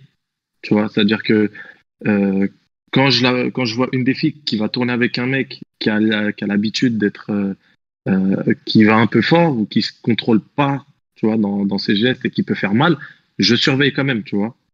Je les, euh, je surveille de loin parce que je, je euh, nos filles, elles vont pas avoir peur de dire, hey, euh, tu vas trop fort, va doucement, s'il te plaît. Sinon, on arrête de tourner. Tu vois? Hmm. Si c'est une fille qui est nouvelle, c'est sûr qu'on va, on va, Ouais, on va, on, on va en prendre soin, tu vois, entre guillemets, dans le sens où on va essayer de la guider pour qu'elle soit à l'aise. Sinon, euh, moi, j'ai, j'ai jamais eu besoin de le faire, tu vois. Les, les filles de chez nous, euh, Ça, mais après voilà, tu vois, je te rejoins. hein, c'est exactement pareil pour nous, euh, celles qui sont là depuis un moment. euh, voilà, une fois qu'elles sont là, qu'elles sont à l'aise dans le groupe, etc. Euh, voilà, on regarde toujours parce que ben on est prof, on regarde. Mais euh, mais voilà, elles se débrouillent, elles se débrouillent toutes seules évidemment, hein, tu vois. Mais c'est juste que je pense que c'est beaucoup plus intimidant euh, pour une fille de rentrer dans cet univers-là parce que bah il y a que des mecs, que euh, c'est un sport de contact, on se rentre dedans, on s'écrase, on s'étrangle, etc. Euh, et que euh, bah voilà, du coup, ce sera beaucoup plus difficile de rentrer dans dans cet univers, tu vois. Vous qui le vivez comme ça en tant que prof et tout ça, et toi encore plus en tant que bah, en possédant une salle, vous pensez que le, le jiu-jitsu brésilien et, euh, connaîtra le succès que connaît par exemple la boxe anglaise euh, ou aussi un petit peu le muay thai, euh, le- la, le- la- la boxe à un niveau un peu moindre, mais auprès des auprès des filles, parce que enfin je veux dire, euh, on connaît tous autour de nous une fille qui dit ah moi je fais de la boxe et tout le samedi et puis qui est, ou le enfin voilà je veux dire et qui est pas forcément euh, qui est pas forcément une grande sportive, qui est pas forcément une grande boxeuse. Vous pensez que c'est possible que le jiu-jitsu brésilien atteigne ce même ce même principe qu'une femme euh, qu'une femme fasse de qu'une femme ou une fille fasse de la boxe enfin fasse du jiu-jitsu brésilien juste comme ça pour s'entretenir? Euh, En fait, finalement, est-ce que c'est juste euh, les filles ou c'est aussi euh, tout le monde en fait? Est-ce que est-ce dis c'est tout le monde, tu as raison. Reprenons Ah, l'ensemble, le. On puisse Parce que- parce que ce côté casual comme la boxe. Parce que la boxe, c'est un petit peu plus accessible dès le début, parce que euh, visuellement, c'est un peu plus facile à reproduire en fait. T'arrives plus à te retrouver, à te dire, enfin depuis que t'es gamin, euh, tu sais ce que c'est qu'un coup de poing, euh, une droite, euh, etc. Enfin, tu vois, t'as tout de suite ce, tu, vois déjà le, le, le, rapport quoi. Alors que le, le, corps à corps, les techniques et tout, c'est peut-être un petit peu moins, euh, un petit peu moins facile à comprendre. Du coup, euh, tu, tu t'y retrouves pas forcément si vite. Déjà de 1 et la deuxième chose, c'est que euh, tu peux avoir un sac de frappe chez toi, même si t'es pas boxeur, et du coup avoir l'impression déjà de faire de la boxe. Mais euh, ben, jiu-jitsu, t'as pas cet équivalent-là de pouvoir pratiquer tout seul, pouvoir faire du shadow, euh, tu vois, euh, ouais, devant ta glace, euh, tu, tu peux pas faire ça en jiu-jitsu, tu vois. Donc euh, c'est sûr que c'est moins, c'est moins facile. Et enfin, le dernier point, je pense, c'est que euh, tu alors bon, je suis pas boxeur, hein, mais euh, euh, t'en as qui peuvent s'inscrire euh, à la boxe pour en faire un petit peu comme ça parce que bah tu vas quand même te défouler, tu vas quand même t'amuser, tu vas pas te retrouver avec euh, Reda Hamzaoui euh, sur toi en montée en train de te faire un étranglement, euh, euh, tu vois, et pas pouvoir respirer. Pourquoi lui Il est pour rien. Non lui. mais tu vois, bah, parce que parce que euh, il est costaud, etc. Tu vois. Du coup, euh, tu tu c'est pas euh, tu vois, c'est- pas facile à vivre si tu veux. C'est pas le genre de truc. Oh bah, tiens samedi, euh, je vais aller faire mon petit entraînement de jiu-jitsu. Je connais rien et puis je vais aller me faire écrabouiller. euh. Bah non, si tu connais rien et que c'est juste pour t'amuser, tu ne vas pas t'amuser. Le jiu-jitsu, tu commences à t'amuser quand t'es fort. Mais quand t'es nul, euh, bah c'est c'est chaud. quand t'es débutant, tu t'amuses pas. hein. Hmm. Pourquoi on continue? Parce que c'est fun. Moi, non, non, moi je pense qu'il y a, il y, a, il y a 50% de chances de tomber dans une école où, quand tu es débutant, les mecs vont prendre de leur temps d'entraînement pour t'expliquer. Si t'as pas de chance, t'arrives dans un, eh, si t'as pas de chance, t'arrives dans un club, t'arrives dans un club, peu importe lequel, les deux les deux mecs avec qui tu tournes, c'est des brutes. Ils, ils te roulent dessus. C'est les deux premiers combats que tu fais, c'est mort. T'oublies. Le mec, il veut plus. Il va te dire non, c'est mort, j'oublie, je rentre chez moi, ça y est. Si les deux premiers combats qu'il fait, c'est des mecs qui prennent du- de leur temps pour, pour expliquer la, le, le- le concept du jiu-jitsu, les positions, etc. Et que le mec il accroche, c'est mort, il lâchera plus. Tu vois, il, il reviendra tous les jours. Si il se fait rouler dessus euh, euh, les 30 premières minutes, non, là il reviendra pas. Là il reviendra pas. Je, Donc je voilà, juste conclure moi, un ce rapide sur, sur, sur, sur les nanas, vu qu'on était sur le sujet des femmes. Euh, Il y a une émission qui va être une émission maudite, hein, mon cher euh, Jérémy. Ça fait, euh, je sais pas, trois mois qu'on essaie de faire une émission spéciale femmes avec que des invités féminins pour parler du sujet des femmes dans le jujitsu. Donc là, on avait prévu l'émission, elle était signée, elle était bonne, on avait nos invités et maintenant on a le confinement. Donc je sais pas si cette émission existera un jour, mais euh, en tout cas, voilà, on, a- on adorerait aborder le sujet euh, avec des femmes plutôt que parler des femmes avec les hommes. On a sur le chat euh, Camille qui nous traite de beauf. Alors, je sais pas si c'est nous ou si c'est les gens sur le chat, mais, euh, mais voilà, bon, c'est assez. euh, Il y a beaucoup de bêtises qui passent sur le chat live en tout cas. Bon, c'est plutôt marrant, hein, mais euh, voilà, je sais pas si c'était pour nous ou pas. Bref, je suis en train de louper le chat live le jujitsu. Moi j'avais une question, s'il vous plaît. Vas-y. J'avais deux questions pour Vincent Nguyen. Faites comme si je, je venais d'appeler là sur Discord. euh, allô Ouais, salut, tu peux te présenter, tu peux te présenter, tu viens messieurs, t'appelles va passer, là, c'est le moment ou jamais. Hein. On va pas forcément Parce encore faire que- ça deux heures, alors c'est le moment ou jamais. Moi, moi, je voulais poser des questions. Bon, on n'en a pas parlé, mais euh, justement, en tant que prof, euh, comment est-ce que euh, comment est-ce que tu prépares tes cours en tant que en tant que professeur pur, pas euh, pas tes cours en tant que compétiteur ou etc. En tant que professeur. euh, C'est un sujet très vaste en fait parce que ça dépend euh, un cours pour qui? Un cours, un cours, le cours de, de, de mardi à 20h pour euh, tout public. Le cours Eh ben, mardi à justement. 20h pour tout public. Alors, Est-ce que est-ce qu'on en, est-ce qu'on en a parlé euh, sur le sur le podcast KCNFM qu'on a fait ensemble ou est-ce que c'était le moment où je voulais en parler? Donc moi je suis pour mais complètement pour une division par niveau. Donc c'est pour moi ça ne devrait pas tu devrais pas avoir quelqu'un qui arrive dans ton cours euh, qui n'a jamais fait de jiu-jitsu brésilien si euh, tu vas parler de trucs euh, qu'il va pas être capable de comprendre. Donc euh, ma plus grande frustration quand j'ai commencé à enseigner, c'était d'avoir, j'arrive, je viens, il y a euh, trois ceintures bleues, quatre ceintures violettes, etc. Donc je sais que mon cours c'est bon, euh, il va, il va correspondre. Et après t'as une ceinture, t'as euh, quelqu'un qui arrive, qui toque à la porte, bonjour, je voudrais essayer de jouer dessus. J'en ai jamais fait, je sais pas ce que c'est qu'une garde, je sais même pas ce que vous faites euh, dans cette salle. Est-ce que je peux venir essayer? Et là, bah faut changer tout le cours. Donc forcément déjà il faut éliminer, je pense, ce genre de ce genre de surprise. Donc, euh, si tu fais un cours pour les ceintures blanches pour les débutants, il faut que ce soit adapté et que les gens ils soient euh, bah, tous au courant que le cours au- auquel ils viennent assister est destiné à un public qui ne connaît pas le jiu-jitsu, que donc on va aborder les bases du jiu-jitsu euh, comme comme si on s'adressait à quelqu'un qui ne connaît pas le jiu-jitsu. Voilà. Donc ça peut être bon pour tout le monde, mais euh, seulement si on sait pourquoi on vient. Si Reda il vient euh, pour s'entraîner, pour faire du gros sparring avec des compétiteurs et qui se retrouve à ce cours avec des ceintures blanches, il va s'ennuyer. Si par contre il, il sait qu'il vient à celui-là parce qu'il a envie de travailler euh, quelque chose de particulier, parce qu'il a envie d'aider aussi euh, bah, des nouveaux à progresser et de d'enseigner à sa manière, parce que du coup quand tu quand t'es gradé et que tu viens à ce genre de cours, tu vas euh, tu vas enseigner en fait, parce que tu vas euh, partager ton savoir avec la personne ou les personnes avec qui tu vas être en binôme, ça devient hyper intéressant. Ensuite, si on parle d'un d'un cours, on va dire un peu plus niveau mélangé, il faut déjà que tu aies éliminé le fait qu'il y ait du coup aucun pur débutant dans ton cours.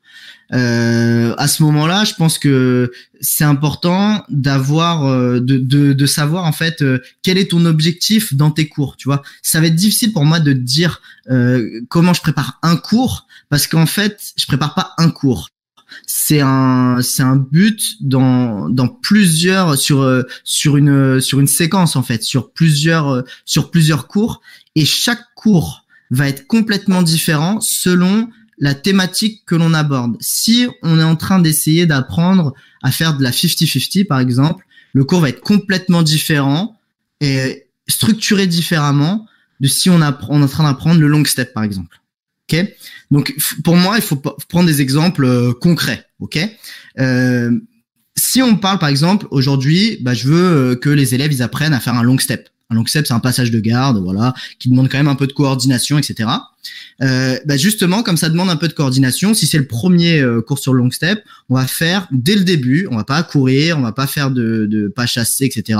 On va faire un échauffement très spécifique au long step, c'est-à-dire travailler exactement le mouvement que le long step demande, peut-être tout seul ou peut-être avec un partenaire. Mais exactement ce mouvement-là, le faire doucement, de manière contrôlée, être sûr que je mets bien mon genou au bon endroit, mon coude au bon endroit, j'ai le bon équilibre, je place bien ma tête, etc. Ensuite, on va commencer à le faire avec un partenaire sans aucune résistance. Aucune résistance. C'est, c'est utile uniquement pour que la personne elle acquiert la coordination basique pour apprendre ce passage. Une fois qu'elle a appris cette coordination basique et qu'elle est capable de le reproduire, c'est pas forcément très productif de le répéter des milliards de fois sans réaction. Donc, on passe à la prochaine étape où là, on va demander à celui qui est en dessous d'incorporer un petit peu de résistance. Donc, un pourcentage faible. Euh, il doit savoir à peu près, euh, euh, bah, je pousse un peu avec les bras, mais légèrement. J'essaye de replacer un petit peu mes jambes légèrement, etc. Pendant que le mec fait son long step. Donc voilà, voilà le premier, le, premier truc qui change. Ensuite, il essaye de, de rajouter un petit peu de résistance et on voit un petit peu ce qui se passe. Donc là, j'ai pas forcément prévu à la base, ok, on va faire ce drill là, ce drill là, ce drill là. Mais c'est des idées générales. Je vois ce qui se passe pendant le cours, je vois un peu comment les gens ils se, ils se débrouillent, comment ils bougent, où est-ce qu'ils mettent leur tête, où est-ce qu'ils la mettent pas, etc. Et là, je peux déterminer le prochain drill. Donc, c'est-à-dire que la prochaine technique, elle va être peut-être plus sur le placement de la tête sur le long step. OK? Ensuite, si ça c'est bon, c'est plutôt acquis. Peut-être pas à ce cours-là, peut-être le cours d'après. On va passer à des drills un peu plus avancés. Euh, la résistance, elle va se faire à partir du moment où le mec il a commencé son long step. Donc on va faire du travail spécifique, mais pas du travail spécifique comme euh, par exemple voilà commencer en garde fermée, il y en a un qui doit renverser, l'autre il doit passer. Non, on fait le passage. Donc moi je suis, imaginons moi je suis le passeur, je suis celui qui doit faire le long step. Je dois le faire à 100% pour finir mon passage. Celui qui est en dessous qui défend le passage, il doit défendre qu'à un certain moment. Il peut pas défendre dès le début. Il doit me laisser faire mon long step. Comme ça, j'intègre moi le, passeur, j'intègre la manière de faire le long step sans qu'il y ait de problème et j'apprends à gérer ce qui se passe une fois que je l'ai lancé. Ok? Je, voudrais juste dire, tu vois, seconde, voilà ce que c'est préparer un cours. Hein. C'est pas juste euh, regarder une vidéo YouTube et y aller. Hein. Il y a un, vrai, un vrai, truc, de, je trouve que poster des, euh, des vidéos sur, euh, bah, sur les techniques et de ce machin, c'est hyper intéressant, mais ce type de vidéo-là, très honnêtement, même, alors que moi je suis pas prof du tout machin, je trouve que ce serait même encore plus intéressant, en fait, je te le dis, hein, parce que ça m'aiderait à préparer mes drills. Vraiment, hein. Tu aiderais les C'est complètement autre chose en fait, c'est de la méthodologie. Voilà, c'est de la méthodologie à transmettre aux profs. Il y en. Euh, il y en a pas. Exactement. Maintenant, euh, est-ce que est-ce que c'est quelque chose que tu donnes comme ça à tout le monde? Est-ce que euh, tu vois c'est pas euh, est-ce que c'est pas une formation ah qui doit être faite pour les profs? Enfin voilà, c'est ce que je te dis là, c'est pas ça m'est pas tombé du ciel. Hop, ça y est, les cours c'est comme ça qu'ils sont faits. C'est pas les Mendes qui m'ont enseigné à faire comme ça. C'est un mélange d'expériences. C'est des choses que j'ai appris au fur et à mesure et que je teste aussi avec mes élèves. Parce que les, les cours que je fais aujourd'hui, c'est pas les mêmes que je faisais il y a quatre ans. Et, euh, et c'est des choses que, que, que tu apprends au fur et à mesure, tu vois. Tu prépares tes cours, toi, Reda? Moi, oui. Comme Moi, ça je les prépare. Justement, j'ai demandé à Vincent euh, par rapport à ça, parce que moi, je les, je les prépare, en fait, et je pars sur des, euh, ce que j'appelle des concepts. D'accord? J'essaie de, de, au début de faire comprendre des concepts essentiels du jiu-jitsu. D'accord? Je, euh, moi, j'aime, pas trop venir et montrer technique et, et finir. D'accord? J'aime bien faire comprendre le concept d'un, passage, d'un sweep, de ok, montrer la technique, euh, je lève sa jambe, je, je, pousse en arrière, je le fais tomber, d'accord. J'essaie de, de, faire comprendre les concepts euh, du transfert de poids, pourquoi il va réagir comme ça, parce qu'on le force à mettre sa main là, etc., etc. Donc, moi, quand je fais mes cours, je les prépare et en fait, je les prépare sur une, une durée de 3, 3 à 4 semaines. Et tu donnes D'accord. beaucoup de cours, toi, euh, Reda? J'en donne, euh, ouais, c'est régulièrement. Déjà, bah, là, cette année, j'en donnais euh, tous les lundis et tous les mercredis. Ah oui, quand même. Et, euh, et voilà, après, à la Z, nous, on a, on a, on a essayé de, de mettre en place un, un, un, un système. Euh, en gros, on essaie de, pour tirer le meilleur de chacun, c'est-à-dire que euh, tout à l'heure, on a eu Elias Barafan qui fait très bien le slide. Euh, on avait essayé de mettre en place un système, en gros, qu'il montre son slide pendant euh, deux semaines, tu vois. On a, euh, on a, euh, on a, on a Zach qui fait, qui gère très bien la, la step guard. Et pour, on a fait ça aussi pour alléger le travail du professeur, qui est, qui est Zach, tu vois. Pour aussi alléger son travail pour que lui aussi puisse s'épanouir euh, de, de son côté euh, en travaillant peut-être autre chose. facilité, quoi. Tout le monde ne sait pas tout faire, comme tu racontes, c'est quand même. Oui, oui, et on a aussi fait ça parce que, euh, par exemple, ce que je sais faire, ce que je vais peut-être montrer, euh, n'est peut-être pas adapté à ton physique ou tu vois, à ta corpulence ou ta, ou ta force ou euh, autre chose. Donc, on, est, on a essayé de faire en sorte que chaque personne du club euh, montre le meilleur de, de ce qu'il sait faire pour que pour que chaque personne du club puisse prendre ce qui lui va le mieux. Oui. C'est ce qu'on a essayé de faire à la Z. Euh, après, à Bourg-la-Reine, je donne les cours avec Mathias. Donc, euh, Mathias, lui, il avait son programme. Euh, J'ai essayé de travailler avec lui euh, pour qu'on suive un peu. Et voilà. Mais Mathias, il est fort en tout, il sait tout faire, lui, il a, il a pas besoin d'aide.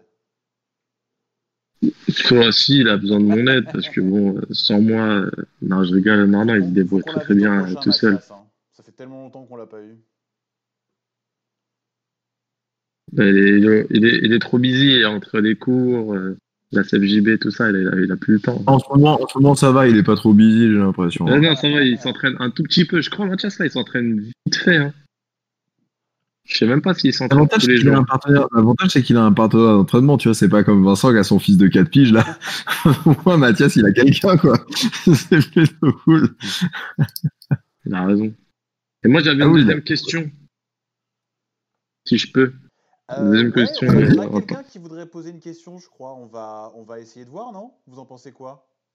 Essayer d'accueillir euh, Pam Pam, c'est ça? Exactement, on C'est essaye qui ça? Pam Pam? Allez, on essaye Pam Pam. Qui est Pam Pam? Bah, c'est un auditeur. Et on essaye, il avait une question à vous poser. Auditrice, je dirais. Ah, je sais pas. Euh, Ouais, allô? Allô, on a euh, Rigo, tu. Ouais, salut.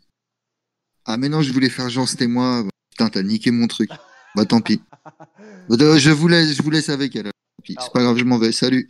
Ouais, il faudrait juste qu'elle parle, si c'est une femme. Euh, J'essaye de voir, mais son micro est coupé. Malheureusement, je peux pas allumer son micro pour elle. Allô, Pam Pam? Allô? Ouais, allô? Ah. Allô? Allez, Ouais, salut. salut. Ah, mais non, je voulais. Putain, t'as niqué mon truc. Bah, tant pis. Je voulais. Pam Pam, il faut que tu coupes ta radio derrière. Oui, ok, ok. Mais après, comment je fais pour vous entendre en fait? Tu, tu nous Non, il faut que tu coupes ton son YouTube. Oui, ouais, c'est bon, j'ai coupé. Et regarde, tu nous Voilà. entends? Ah oui, voilà, ouais, On c'est est bon, bon. je vous entends. Bah, bon. Ok, salut. Bienvenue Pam Pam. Euh, merci, c'est gentil. Euh, en fait, c'était pas tellement une question, mais c'est par rapport à ce que vous avez dit par rapport euh, aux femmes dans les clubs, etc. Excuse-moi, tu je peux te présenter? Oui, euh, je m'appelle Ab- je m'appelle Amanda. Euh, je suis suisse et je pratique du jiu-jitsu à Dublin.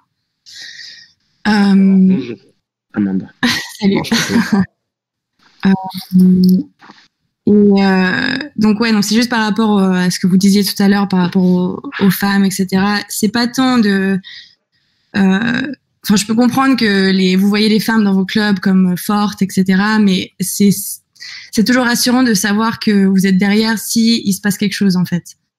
Donc euh, les- elles peuvent sembler fortes, etc. Mais euh, c'est très difficile de parler s'il se passe quelque chose et on a toujours peur de ce que les gens vont penser en fait. Donc c'est c'est sympa de penser que les femmes dans vos clubs sont fortes, etc. Mais juste de leur dire euh, que vous êtes là et de créer une atmosphère qui euh, euh, qui donne la possibilité aux femmes ou à n'importe qui qui vit quelque chose dans le club de parler. ça c'est rassurant en fait. Donc faut pas assumer que les femmes peuvent se débrouiller toutes seules, etc. La major, enfin il y en a qui peuvent, et tant mieux, mais c'est très difficile de parler s'il se passe quelque chose en fait. Et qu'est-ce qu'il faut faire? Il faut. Ce dont parlait Reda, ce dont parlait Reda tout à l'heure, c'était elle se débrouille toute seule. En fait, il disait c'était mais dans la vie, c'est-à-dire qu'il parlait de femmes, de femmes de, de caractère. C'est comme ça que tu les as appelées. Maintenant, euh, effectivement, je crois que ce que tu dis est très clair, c'est que et, et quand tu dis euh, sentir que vous êtes derrière, c'est aussi euh, et là c'est euh, Vincent et puis bah, Reda aussi quand il donne des cours, mais c'est pas forcément les gens dans les clubs, j'imagine. Je pense que tu parles des professeurs, non, de dire que les professeurs instaurent un climat de confiance. C'est ça dont tu parles. Exactement, ouais, exactement. Et qu'est-ce Oui. qu'il faut que le. Parce qu'il y a, dans, dans le fond, dans les gens qui nous écoutent, il y a, il y a peu de personnes qui sont, euh, qui sont professeurs. Qu'est-ce que les, les pratiquants, eux, devraient faire vis-à-vis de la jante féminine? Personnellement, euh, nous, on, par exemple, j'ai un groupe. euh, je, je faisais du jiu-jitsu à, à Londres avant, donc j'ai un groupe WhatsApp avec les filles du jiu-jitsu de Londres et d'ici à, à Dublin.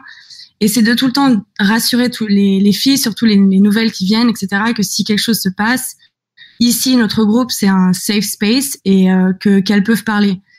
Euh, moi, j'ai eu un problème avec mon coach euh, euh, à Londres et j'en ai parlé à, à une copine et on s'est et en fait ça a fait un peu une euh, une vague où euh, on, on a remarqué boule de neige. Voilà exactement. Et on a remarqué que ça, s'était passé avec plusieurs filles et donc on s'est regroupés et nous on a parlé à notre coach et on a réglé le problème en fait. Mais donc de savoir qu'il y a plusieurs filles qui sont là que euh, qu'on peut parler qu'il y a un safe space c'est rassurant. Parce qu'on n'est pas tout seul et euh, et euh, voilà. Enfin c'est juste euh, rassurer les filles que et on est là pour elles et que Tu, tu, tu trouves que de manière générale, le, le jiu-jitsu brésilien, alors bah, pas français pour toi, je sais pas trop, mais bon, la communauté jiu-jitsu brésilien, euh, remarque que tu pourrais t'en rendre compte, même en France, bah, à travers les posts que tu lis, les choses comme ça, est une communauté rassurante. Et je te pose une vraie question parce que j'ai deux filles qui font du jiu-jitsu brésilien, qui sont jeunes, mais euh, qui s'y sont mises et de ça, et donc ça a toujours été un peu une. Bon, après, moi, je suis dans le même club qu'elles, hein, donc euh, évidemment, c'est quand même assez simple. Mais euh, euh, tu, tu trouves que c'est une tu te sens en sécurité. Alors c'est des bien grands mots qui peuvent faire peur, mais tu pourquoi ta, réflexion elle vient du fait que il y a, toujours une espèce de tension. Tu sens toujours un truc comme ça ou euh, c'est juste euh, en préventif? Euh, non, je pense que tu peux le, sentir euh, auprès de certaines personnes, mais quand tu parles, tu te rends compte que tout le monde a le même avis sur cette personne-là qui est un peu bizarre dans le club, tu vois. Et, euh, euh, et en général, oui, je trouve que la communauté du Jiu-Jitsu est juste incroyable. Il y a un support, mais que je j'ai jamais vécu dans d'autres sports. Je, je faisais de la boxe avant et euh, c'était pas du tout comme ça. Donc euh, c'est c'est une, une superbe, une, une- vraiment une- la, la communauté du Jiu-Jitsu est juste magnifique euh, pour ça. Donc euh, de, de de juste se sou- enfin elle se soutient et donc juste de, de le euh, de le dire en fait et d'être là, de, de hausser la voix et de dire aux filles écoutez, euh, on est là pour vous s'il y a quoi que ce soit. On sait que là, ça instaure un, un climat de confiance et donc c'est possible de, de parler en fait. Ça ouvre la possibilité de parler. Ben, C'est vachement important, ça, il faut que les gens l'entendent. Et Super merci rassurant. de prendre la parole pour le dire. Bah, merci à vous, vraiment. Euh, et merci à Vincent, Castien FM, euh, Reda, etc. Vous êtes euh, géniaux. Merci. Eh ben, merci beaucoup. Eh ben merci Amanda, beaucoup. c'est ça Pam Pam. Ouais, exactement, ouais. Eh ben, merci beaucoup. Merci. Merci à vous. Bonne soirée. À la prochaine. Amuse-toi bien. Et ben voilà. Mais c'est un peu ce que tu disais, Vincent, finalement. C'est exactement ce que tu disais. Ça fait du bien d'entendre ça parce qu'on entend quand même très souvent qu'il y a des, euh, qu'il y a des soucis, qu'on se préoccupe pas assez des femmes, que les... bah, je trouve ça bien. C'était assez, euh, c'était, euh, c'était cool d'avoir ce, ce, ce témoignage-là, finalement. Tu vois, ça, ça rejoint euh, ce que je te disais tout à l'heure, c'est que ça vient euh, en plus du prof. Le problème, c'était pas forcément avec un élève, c'était avec le prof. et que euh, bah, c'est d'autant plus difficile parce que t'imagines il t'arrive un truc avec le prof imagine que le prof il est adoré par tout le monde et tout t'oses pas dire un truc parce que euh, peut-être tout le monde va le défendre tout ça ça peut être euh, ça peut être compliqué tu vois et bah forcément et, c'est là aussi que faut pas mettre les gens sur sur un piédestal parce que tout à l'heure tu me disais tu me parlais de Gary Tonon et tout ça revient à la même chose tu vois de d'aduler les gens pour leur performance sportive ou pour leur qualité d'enseignant euh, enfin, en fait, ces choses-là, elles font pas d'une personne une bonne personne. Donc, euh, tu vois, chaque personne. Euh, j'aime beaucoup l'équipe, ouais. J'aime beaucoup l'équipe. Ouais, ouais, j'aime beaucoup l'équipe. Après, c'est vrai que je te cache pas que ce poste-là m'a un peu. Alors, j'ai pas la sagesse de Vincent. J'ai du mal à, j'ai du mal à dissocier l'homme de l'artiste j'ai énormément de mal. Et euh, je, je, je dois t'avouer que je me dis en fait t'es qu'un immense connard, donc euh, ça fait juste de toi un connard, sûrement très doué dans le grappling, mais en fait t'es juste un connard, donc euh, je voilà. Mais euh, j'ai sûrement pas la bonne attitude. en vrai, je pense que j'ai pas la bonne attitude. Je pense que t'as raison. Une deuxième question, mon Reda. oui, j'avais une deuxième question pour Vincent. Euh, qui est un, grand compétiteur et un grand coach, euh, justement, quand tu combats et que tu as des élèves qui combattent en même temps que toi, ou sur la même période que toi, exemple Lisbonne, comment, comment est-ce que tu gères euh, comment est-ce que tu gères ça? Parce que moi, je, je pose cette question parce que j'en, j'en ai fait l'expérience de de coacher, euh, de coacher des mecs euh, à Lisbonne, tu vois. Euh, et d'arriver le samedi, moi, je, fin de la semaine, je me suis senti fatigué, tu vois. Je, me, sais pas, j'étais pas comme d'habitude. Premier combat, première minute, j'étais déjà, j'étais déjà fatigué, épuisé. Donc, comment est-ce que toi, tu gères une compétition où tes élèves combattent et toi aussi? Exemple, euh, tu as un élève qui combat à 9h du mat, toi, tu combats à 14 heures, as un régime à faire, etc. Comment est-ce que tu fais Est-ce que tu t'expliques à ton élève que tu vas pas pouvoir le coacher parce que tu as ton combat à préparer? Est-ce que euh, tu y vas quand même, etc. Donc euh, voilà, c'était ça ma question. Alors, bah, ma réponse va pas forcément te plaire, je pense, parce que ça va pas convenir à ton cas, je pense. Euh, c'est que, enfin, peut-être, mais en tout cas, il faut que tu détermines euh, quel est le plus important pour toi. Euh, si le plus important pour toi sur cette compétition, c'est d'être performant et de bah, justement de gagner. Euh, si tu combats à 14 heures et que tu as un élève qui combat à 9 heures et que as, tu dois faire le régime, etc., tu dois pas y être à 9 heures. Faut pas que tu sois. Si ton but dans cette compétition, c'est de gagner toi personnellement. Tu ne dois pas y être à 9 heures, c'est pas possible. Si tu vas à 9 heures, que tu vas dépenser ton énergie pour quelqu'un d'autre, alors que ton but c'est que toi tu gagnes, t'es pas en train de faire ce qu'il faut pour que toi tu gagnes.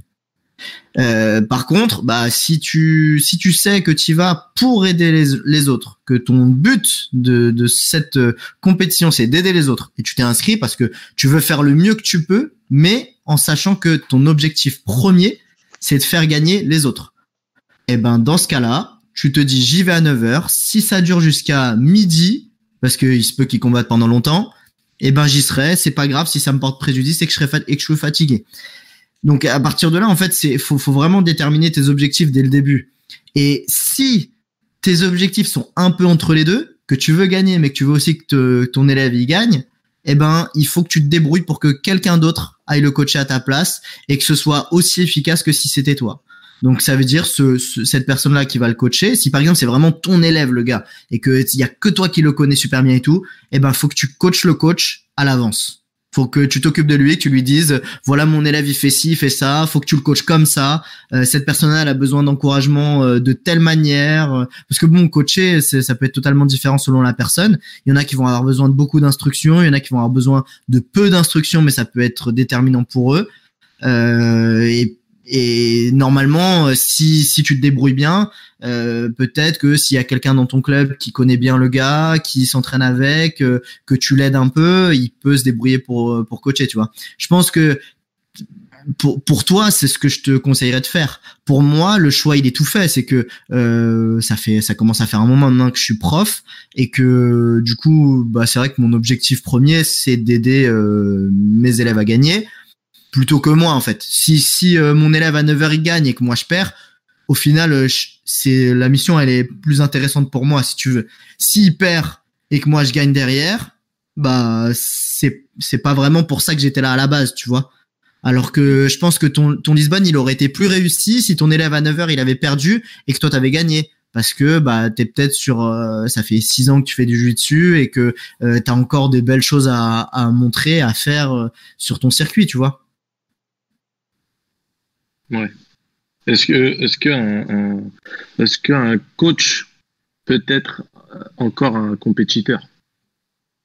Je pense que euh, oui, il peut être compétiteur. Euh, ça, il y a pas de souci. Justement, dans le jiu-jitsu, c'est sympa parce que tu peux, tu peux continuer à combattre. T'es pas obligé de combattre avec les gars qui sont que compétiteurs. Tu peux, tu peux combattre en master, justement pour combattre contre des mecs très forts, mais qui ont changé plus ou moins d'objectif, euh, qui vont avoir une vie qui est un peu plus euh, similaire euh, à celui d'un prof. Euh, et donc, ça te permet de continuer à combattre, à faire des compètes. Euh, mais euh, je pense qu'il faut savoir dissocier les deux et que tu peux pas tout faire. Si tu veux être le meilleur coach et en même temps être le meilleur compétiteur, tu vas pas y arriver. C'est impossible. Et c'est pour ça que des fois, euh, des fois euh, sur des compètes ou même des Lisbonne et tout, je me suis déjà demandé, tiens, est-ce que je vais combattre parce que euh, bah, si je combats surtout les années précédentes où je faisais des gros régimes et tout, euh, je savais que j'allais être au régime, que donc euh, quand j'allais me, euh, me traîner jusqu'à la jusqu'à la salle, j'allais être fatigué. Donc quand j'allais coacher un élève, j'allais être fatigué, j'allais pas être bien.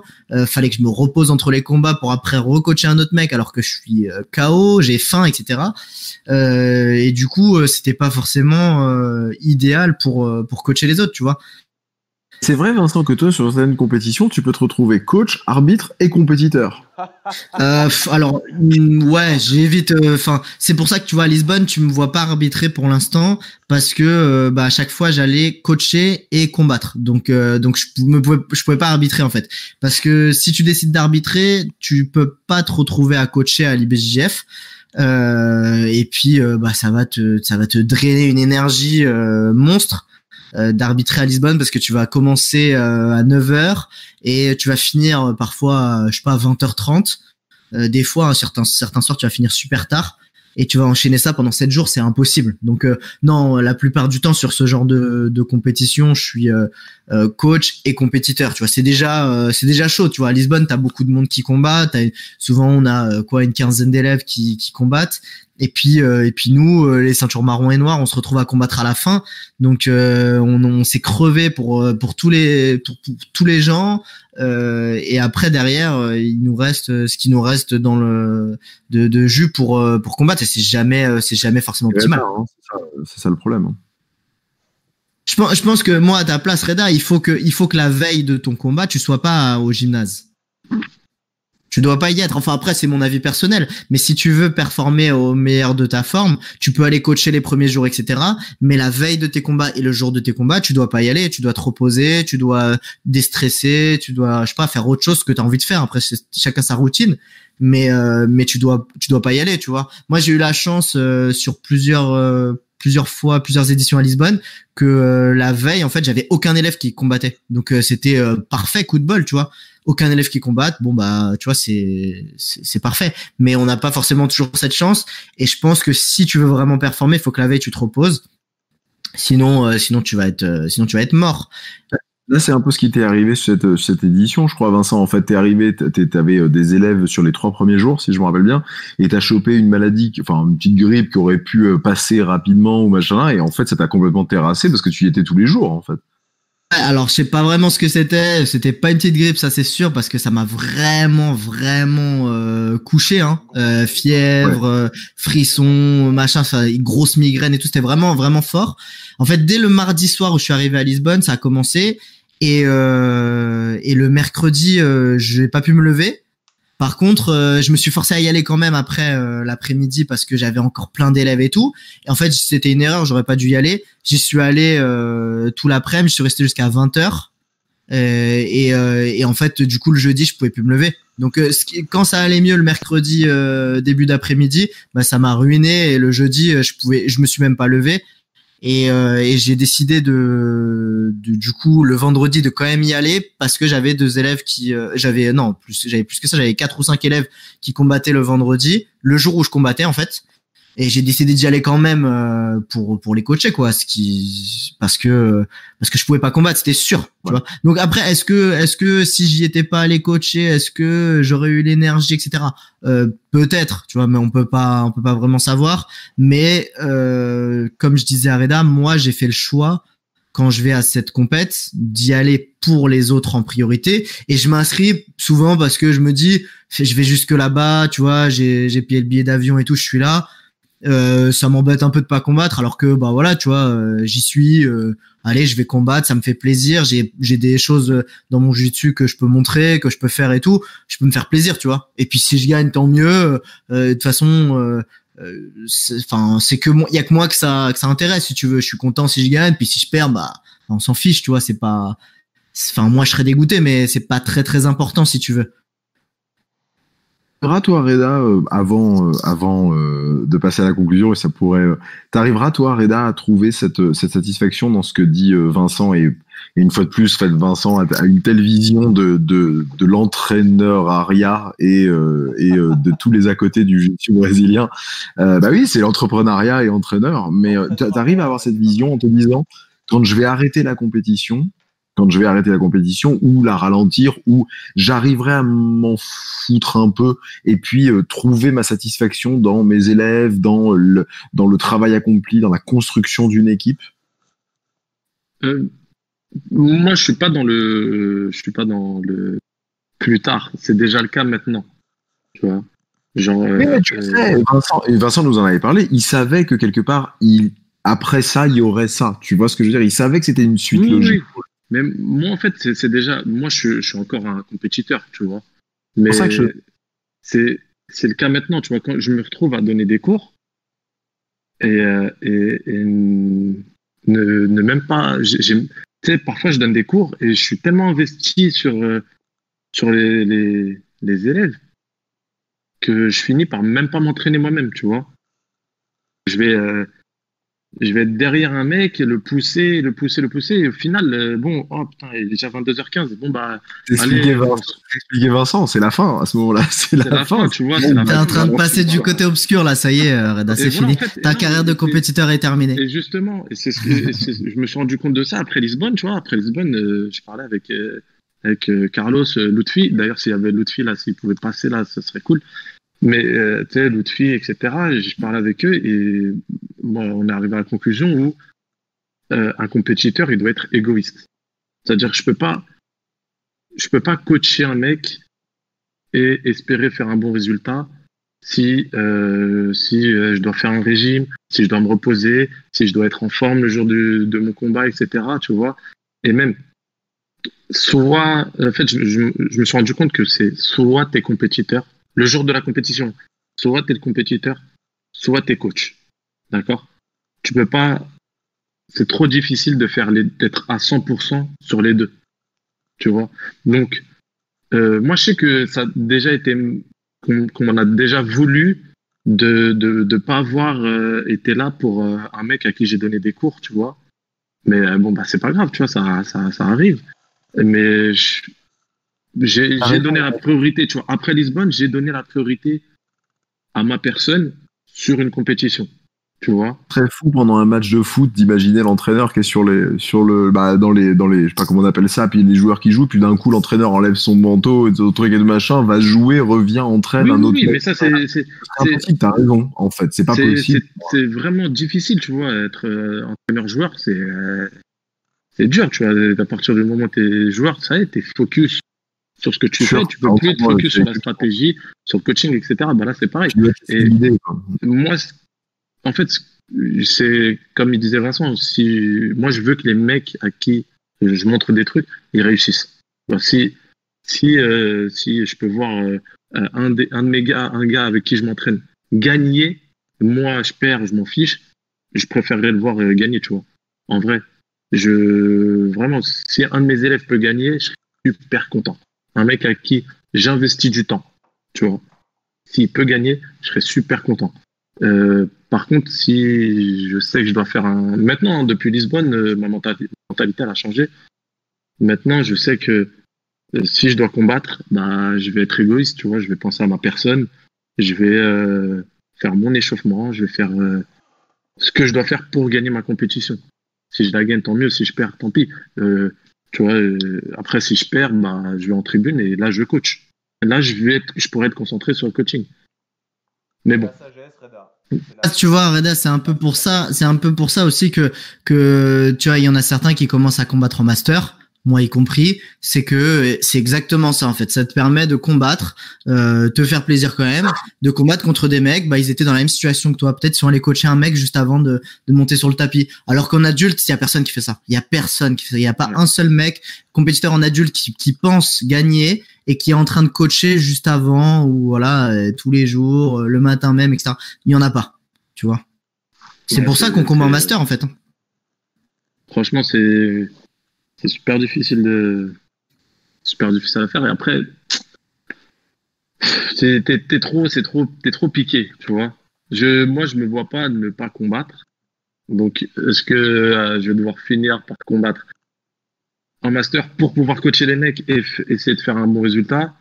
Mais j'arrive je sais pas j'arrive pas encore à me dire que je vais devoir faire soit coach soit compétiteur. Vas avoir six bons mois devant toi pour pouvoir y réfléchir, Reda. Ah ouais, non, laisse tomber, laisse tomber. t'apportera la sagesse. Parce qu'après, toi, t'es pas obligé de vraiment choisir parce que tu vois, t'as- vous avez du monde au club, il y a du monde qui peut coacher et tout. Euh, tu, tu peux te réserver ta journée et la veille en disant, bah voilà, les gars, les gars qui vont combattre ces jours-là, si, si c'est vraiment des élèves euh, euh, que que, que t'apprécies, etc. Normalement, ça doit être réciproque et normalement, ils doivent comprendre que tu sois pas là euh, le jour de leur combat parce que toi tu vas combattre etc tu vois. Ça, ça paraît logique en fait. Tu vois faut c'est tu toi tu tu dois être égoïste.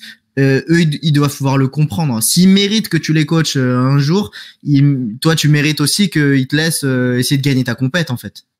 Ouais, c'est vrai, c'est vrai. C'est vrai, quand, quand j'arriverai à, à faire la part des choses, peut-être, mais là, j'aime, j'aime trop la compétition, j'aime trop combattre et j'aime trop coacher. J'ai vraiment pris un plaisir de fou à coacher. Et il y a des personnes, vraiment, il y a des personnes, c'est un plaisir de les coacher, c'est incroyable. Il y en a, tu les coaches. Euh, c'est l'un en a, ou tu les l'autre. coaches, c'est- ouais, voilà, c'est ça. Mais bon. De toute façon, quoi qu'il arrive, je prendrai du plaisir, moi. Après, euh, est-ce que ce sera en tant que compétiteur, en tant que coach, euh, on c'est verra. comme ça qu'avait conclu euh, son podcast Laurence, Laurence Cousin, pas la moindre, qui nous avait dit vous pouvez faire ce que vous voulez en gros, mais dans le jiu-jitsu, le plus important c'est de prendre plaisir. T'es sur la bonne voie Ce sera mon cas. T'es sur la bonne voie. Je suis sur la bonne voie, c'est bon. Si tu dis J'ai, t'es bien. Ah, bah, euh, ça me va. ça me va. Eh ben, écoutez, messieurs, 23h, ça fait 2h30, puisqu'on a commencé exactement à 20h30 00. Euh, on va peut-être faire des petites conclusions. On va peut-être commencer par. euh, Je te laisse faire, euh, Jérémy, les conclusions de. Bah, écoutez, non, mais moi, ce que j'aimerais entendre, parce que, une fois de plus, on va pas faire semblant, on va pas faire comme si ça n'existait pas. Euh, vous êtes des figures qu'on suit, qu'on écoute. Comment, euh, qu'est-ce que vous avez à dire à nos petits castagneurs bah, qui vivent euh, dans la peur euh, ou pas, tout ce qui nous arrive en ce moment, un petit, euh, un petit truc chacun, un petit, euh, peut-être que vous avez rien, mais un petit truc d'encouragement, un petit peu pour parce que parce que et je vous le dis, même des gens haut gradés qui peuvent donner cette impression de toute puissance et de ce machin, qui le vivent pas forcément hyper bien ce moment. pour en discuter avec eux et tout ça et, et voilà je pense qu'un petit un petit message de vos parts à tout le monde d'encouragement et tout je pense que ça pourrait être chouette toi l'honneur À mon honneur. toi qui aimes coacher depuis tout à l'heure, tu commences et maintenant, euh, genre, tu veux du temps pour réfléchir. est-ce que vous vous rendez pas compte c'est hyper important c'est hyper important Non, moi je, je- moi je pense qu'il faut prendre son mal en patience, d'accord? Il y a, il y a plus important que, que, que sa personne. hein. On est, voilà, faut pas, euh, faut pas prendre des risques pour euh, s'entraîner un petit peu plus. hein. Je vais peut-être être méchant. hein. Euh, le mec, il est nul maintenant, il sera nul dans six mois, d'accord? Faut pas, euh, c'est pas parce que il va driller sur sa table ou faire des mouvements euh, incroyables que il va devenir fort. Tu, vois. Bien, là, tu l'as bien bien encouragé. hein. Le mec, il est content là. hein, Non, vu son non, confinement. non, non, moi, je, franchement, franchement là, il y a- moi sur ça, je, sur ça, je suis pas, je sais pas faire semblant sur ça. Franchement, c'est des, il y a des trucs qui sont, prof, euh, hein, écoute, il y a des trucs qui sont inutiles. Là, c'est le confinement. Écoute, c'est le confinement. Fais un petit peu d'entretien musculaire, tu vois, un petit peu de poids de corps, un petit peu. Soigne tous les bobos. Tu soignes tous les bobos. Euh, tu regardes des vidéos, tu travailles un petit peu. Et franchement, relâche. Faut relâcher, c'est bon. On fait, on, on fait du. Voilà, t'écoutes Castagne FM, tu m'écoutes te dire que t'es nul. Non, je rigole, c'est pas bien ça. Ne me force à dire des trucs comme ça, c'est pas gentil. Non, en vrai, vrai, faut relâcher. Hein, faut relâcher, faut pas forcer le truc. euh. On est tous, on est tous piqués par le jujitsu.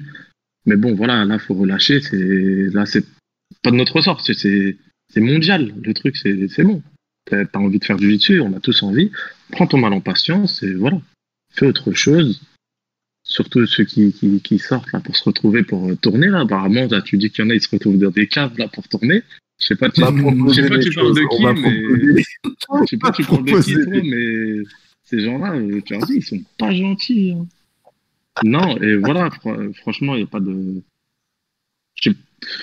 Putain, on est des adultes, quoi. C'est bon, arrêtez de faire les bébés. Mais nous, on se charrie sur, euh, sur Facebook, là. Hein, on on s'envoie des punchlines et c'est bon. Mais c'est. Il n'y a que ça à faire. On s'envoie des punchlines, on rigole et voilà. Après, euh, après j'allais dire, après, on rentre chez nous, mais non, c'est déjà chez nous. Donc, ouais. Vincent, qu'est-ce que tu as tous nos petits castagneurs pour les encourager là jusqu'à la fin du jusqu'à la fin de ce confinement, leur donner du, du bonheur, un peu de bonheur là.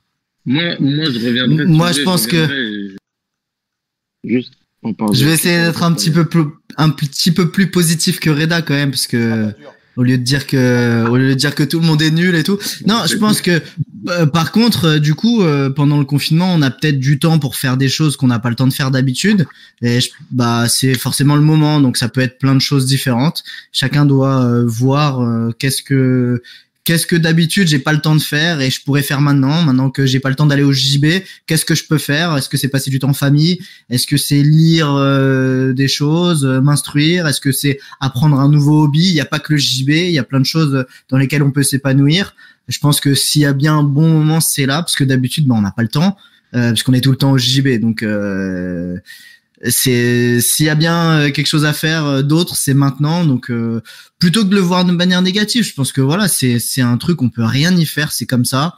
Et, euh, et on va pas se morfondre. Il y a, s'il y a pas lieu de se morfondre, à part s'il nous arrive quelque chose de vraiment tragique, mais de ne pas pouvoir faire du JB, ça n'est pas tragique. Euh, donc euh, voilà, faut trouver euh, une autre occupation, euh, prendre du temps euh, pour soi, pour euh, peut-être pour ses proches, et voilà. Bah, C'était une super conclusion, les gars. Je suis hyper heureux d'avoir fait ça avec vous. Vous avez un peu essuyé les plâtres, on va pas vous mentir. Franchement, merci à vous. hein. Ça n'a pas été facile, facile. hein. On a essayé, on aurait voulu, mais on, on y arrivera pour la prochaine fois, à avoir plus de, de facilité à faire venir les gens et tout là. J'avoue que c'était un petit peu, euh, ça a été, euh, ça a été un peu le début aussi. Les petits, les auditeurs, là, tous les petits castagneurs, excusez-nous, on a, c'était la, la première. Euh, Rigo, est-ce que tu as une conclusion? Rigo, si tu es encore avec nous. non? Rigo s'est endormi. Ok, et ben écoutez, euh, on tient en tout cas à remercier beaucoup bah, Rigo, Savok et Peter, qui sont les hommes de l'ombre, mais qui ont aidé à monter tout ça techniquement. Franchement, sans eux, on l'aurait pas fait du tout. C'est eux qui nous ont dit, donné les logiciels, qui ont fait les tests avec nous, ils ont pris leur temps. C'est même pas des Jujitsuka, euh, c'est rien du tout. c'est rien, c'est pas rien, c'est pas du Jujitsuka. C'est pas des gens qui se bagarrent, mais ils ont été là et c'était vraiment hyper sympa de leur part. Euh, et merci à tous les gens sur le chat qui ont été nombreux. Beaucoup, beaucoup, beaucoup de trolls quand même, tiens à vous dire. J'avais ça en face des. Ouais, Il y a beaucoup, beaucoup là. Je me suis beaucoup retrouvé à rire. Euh, notamment Roger Gracier, bravo, super. euh, Roger Gracier, ouais, qui a passé deux heures et demie à dire des conneries. Karim Ben aussi, qui était là, et tous les autres. Voilà, Marco, Salah Mezoud, Salah, Big Big Up. Euh, et tous ceux qui étaient là. Gracier, quand même, qui nous a- Roger Gracier qui nous a fait des sondages. On a des sondages. Il y a un sondage, ouais, c'est assez intéressant. Ah, mais moi, j'ai rien vu de tout ça, là. Peut-être, euh, peut-être la prochaine fois, peut-être que la prochaine fois, on pourrait essayer de, de plus regarder justement les commentaires euh, sur le chat YouTube.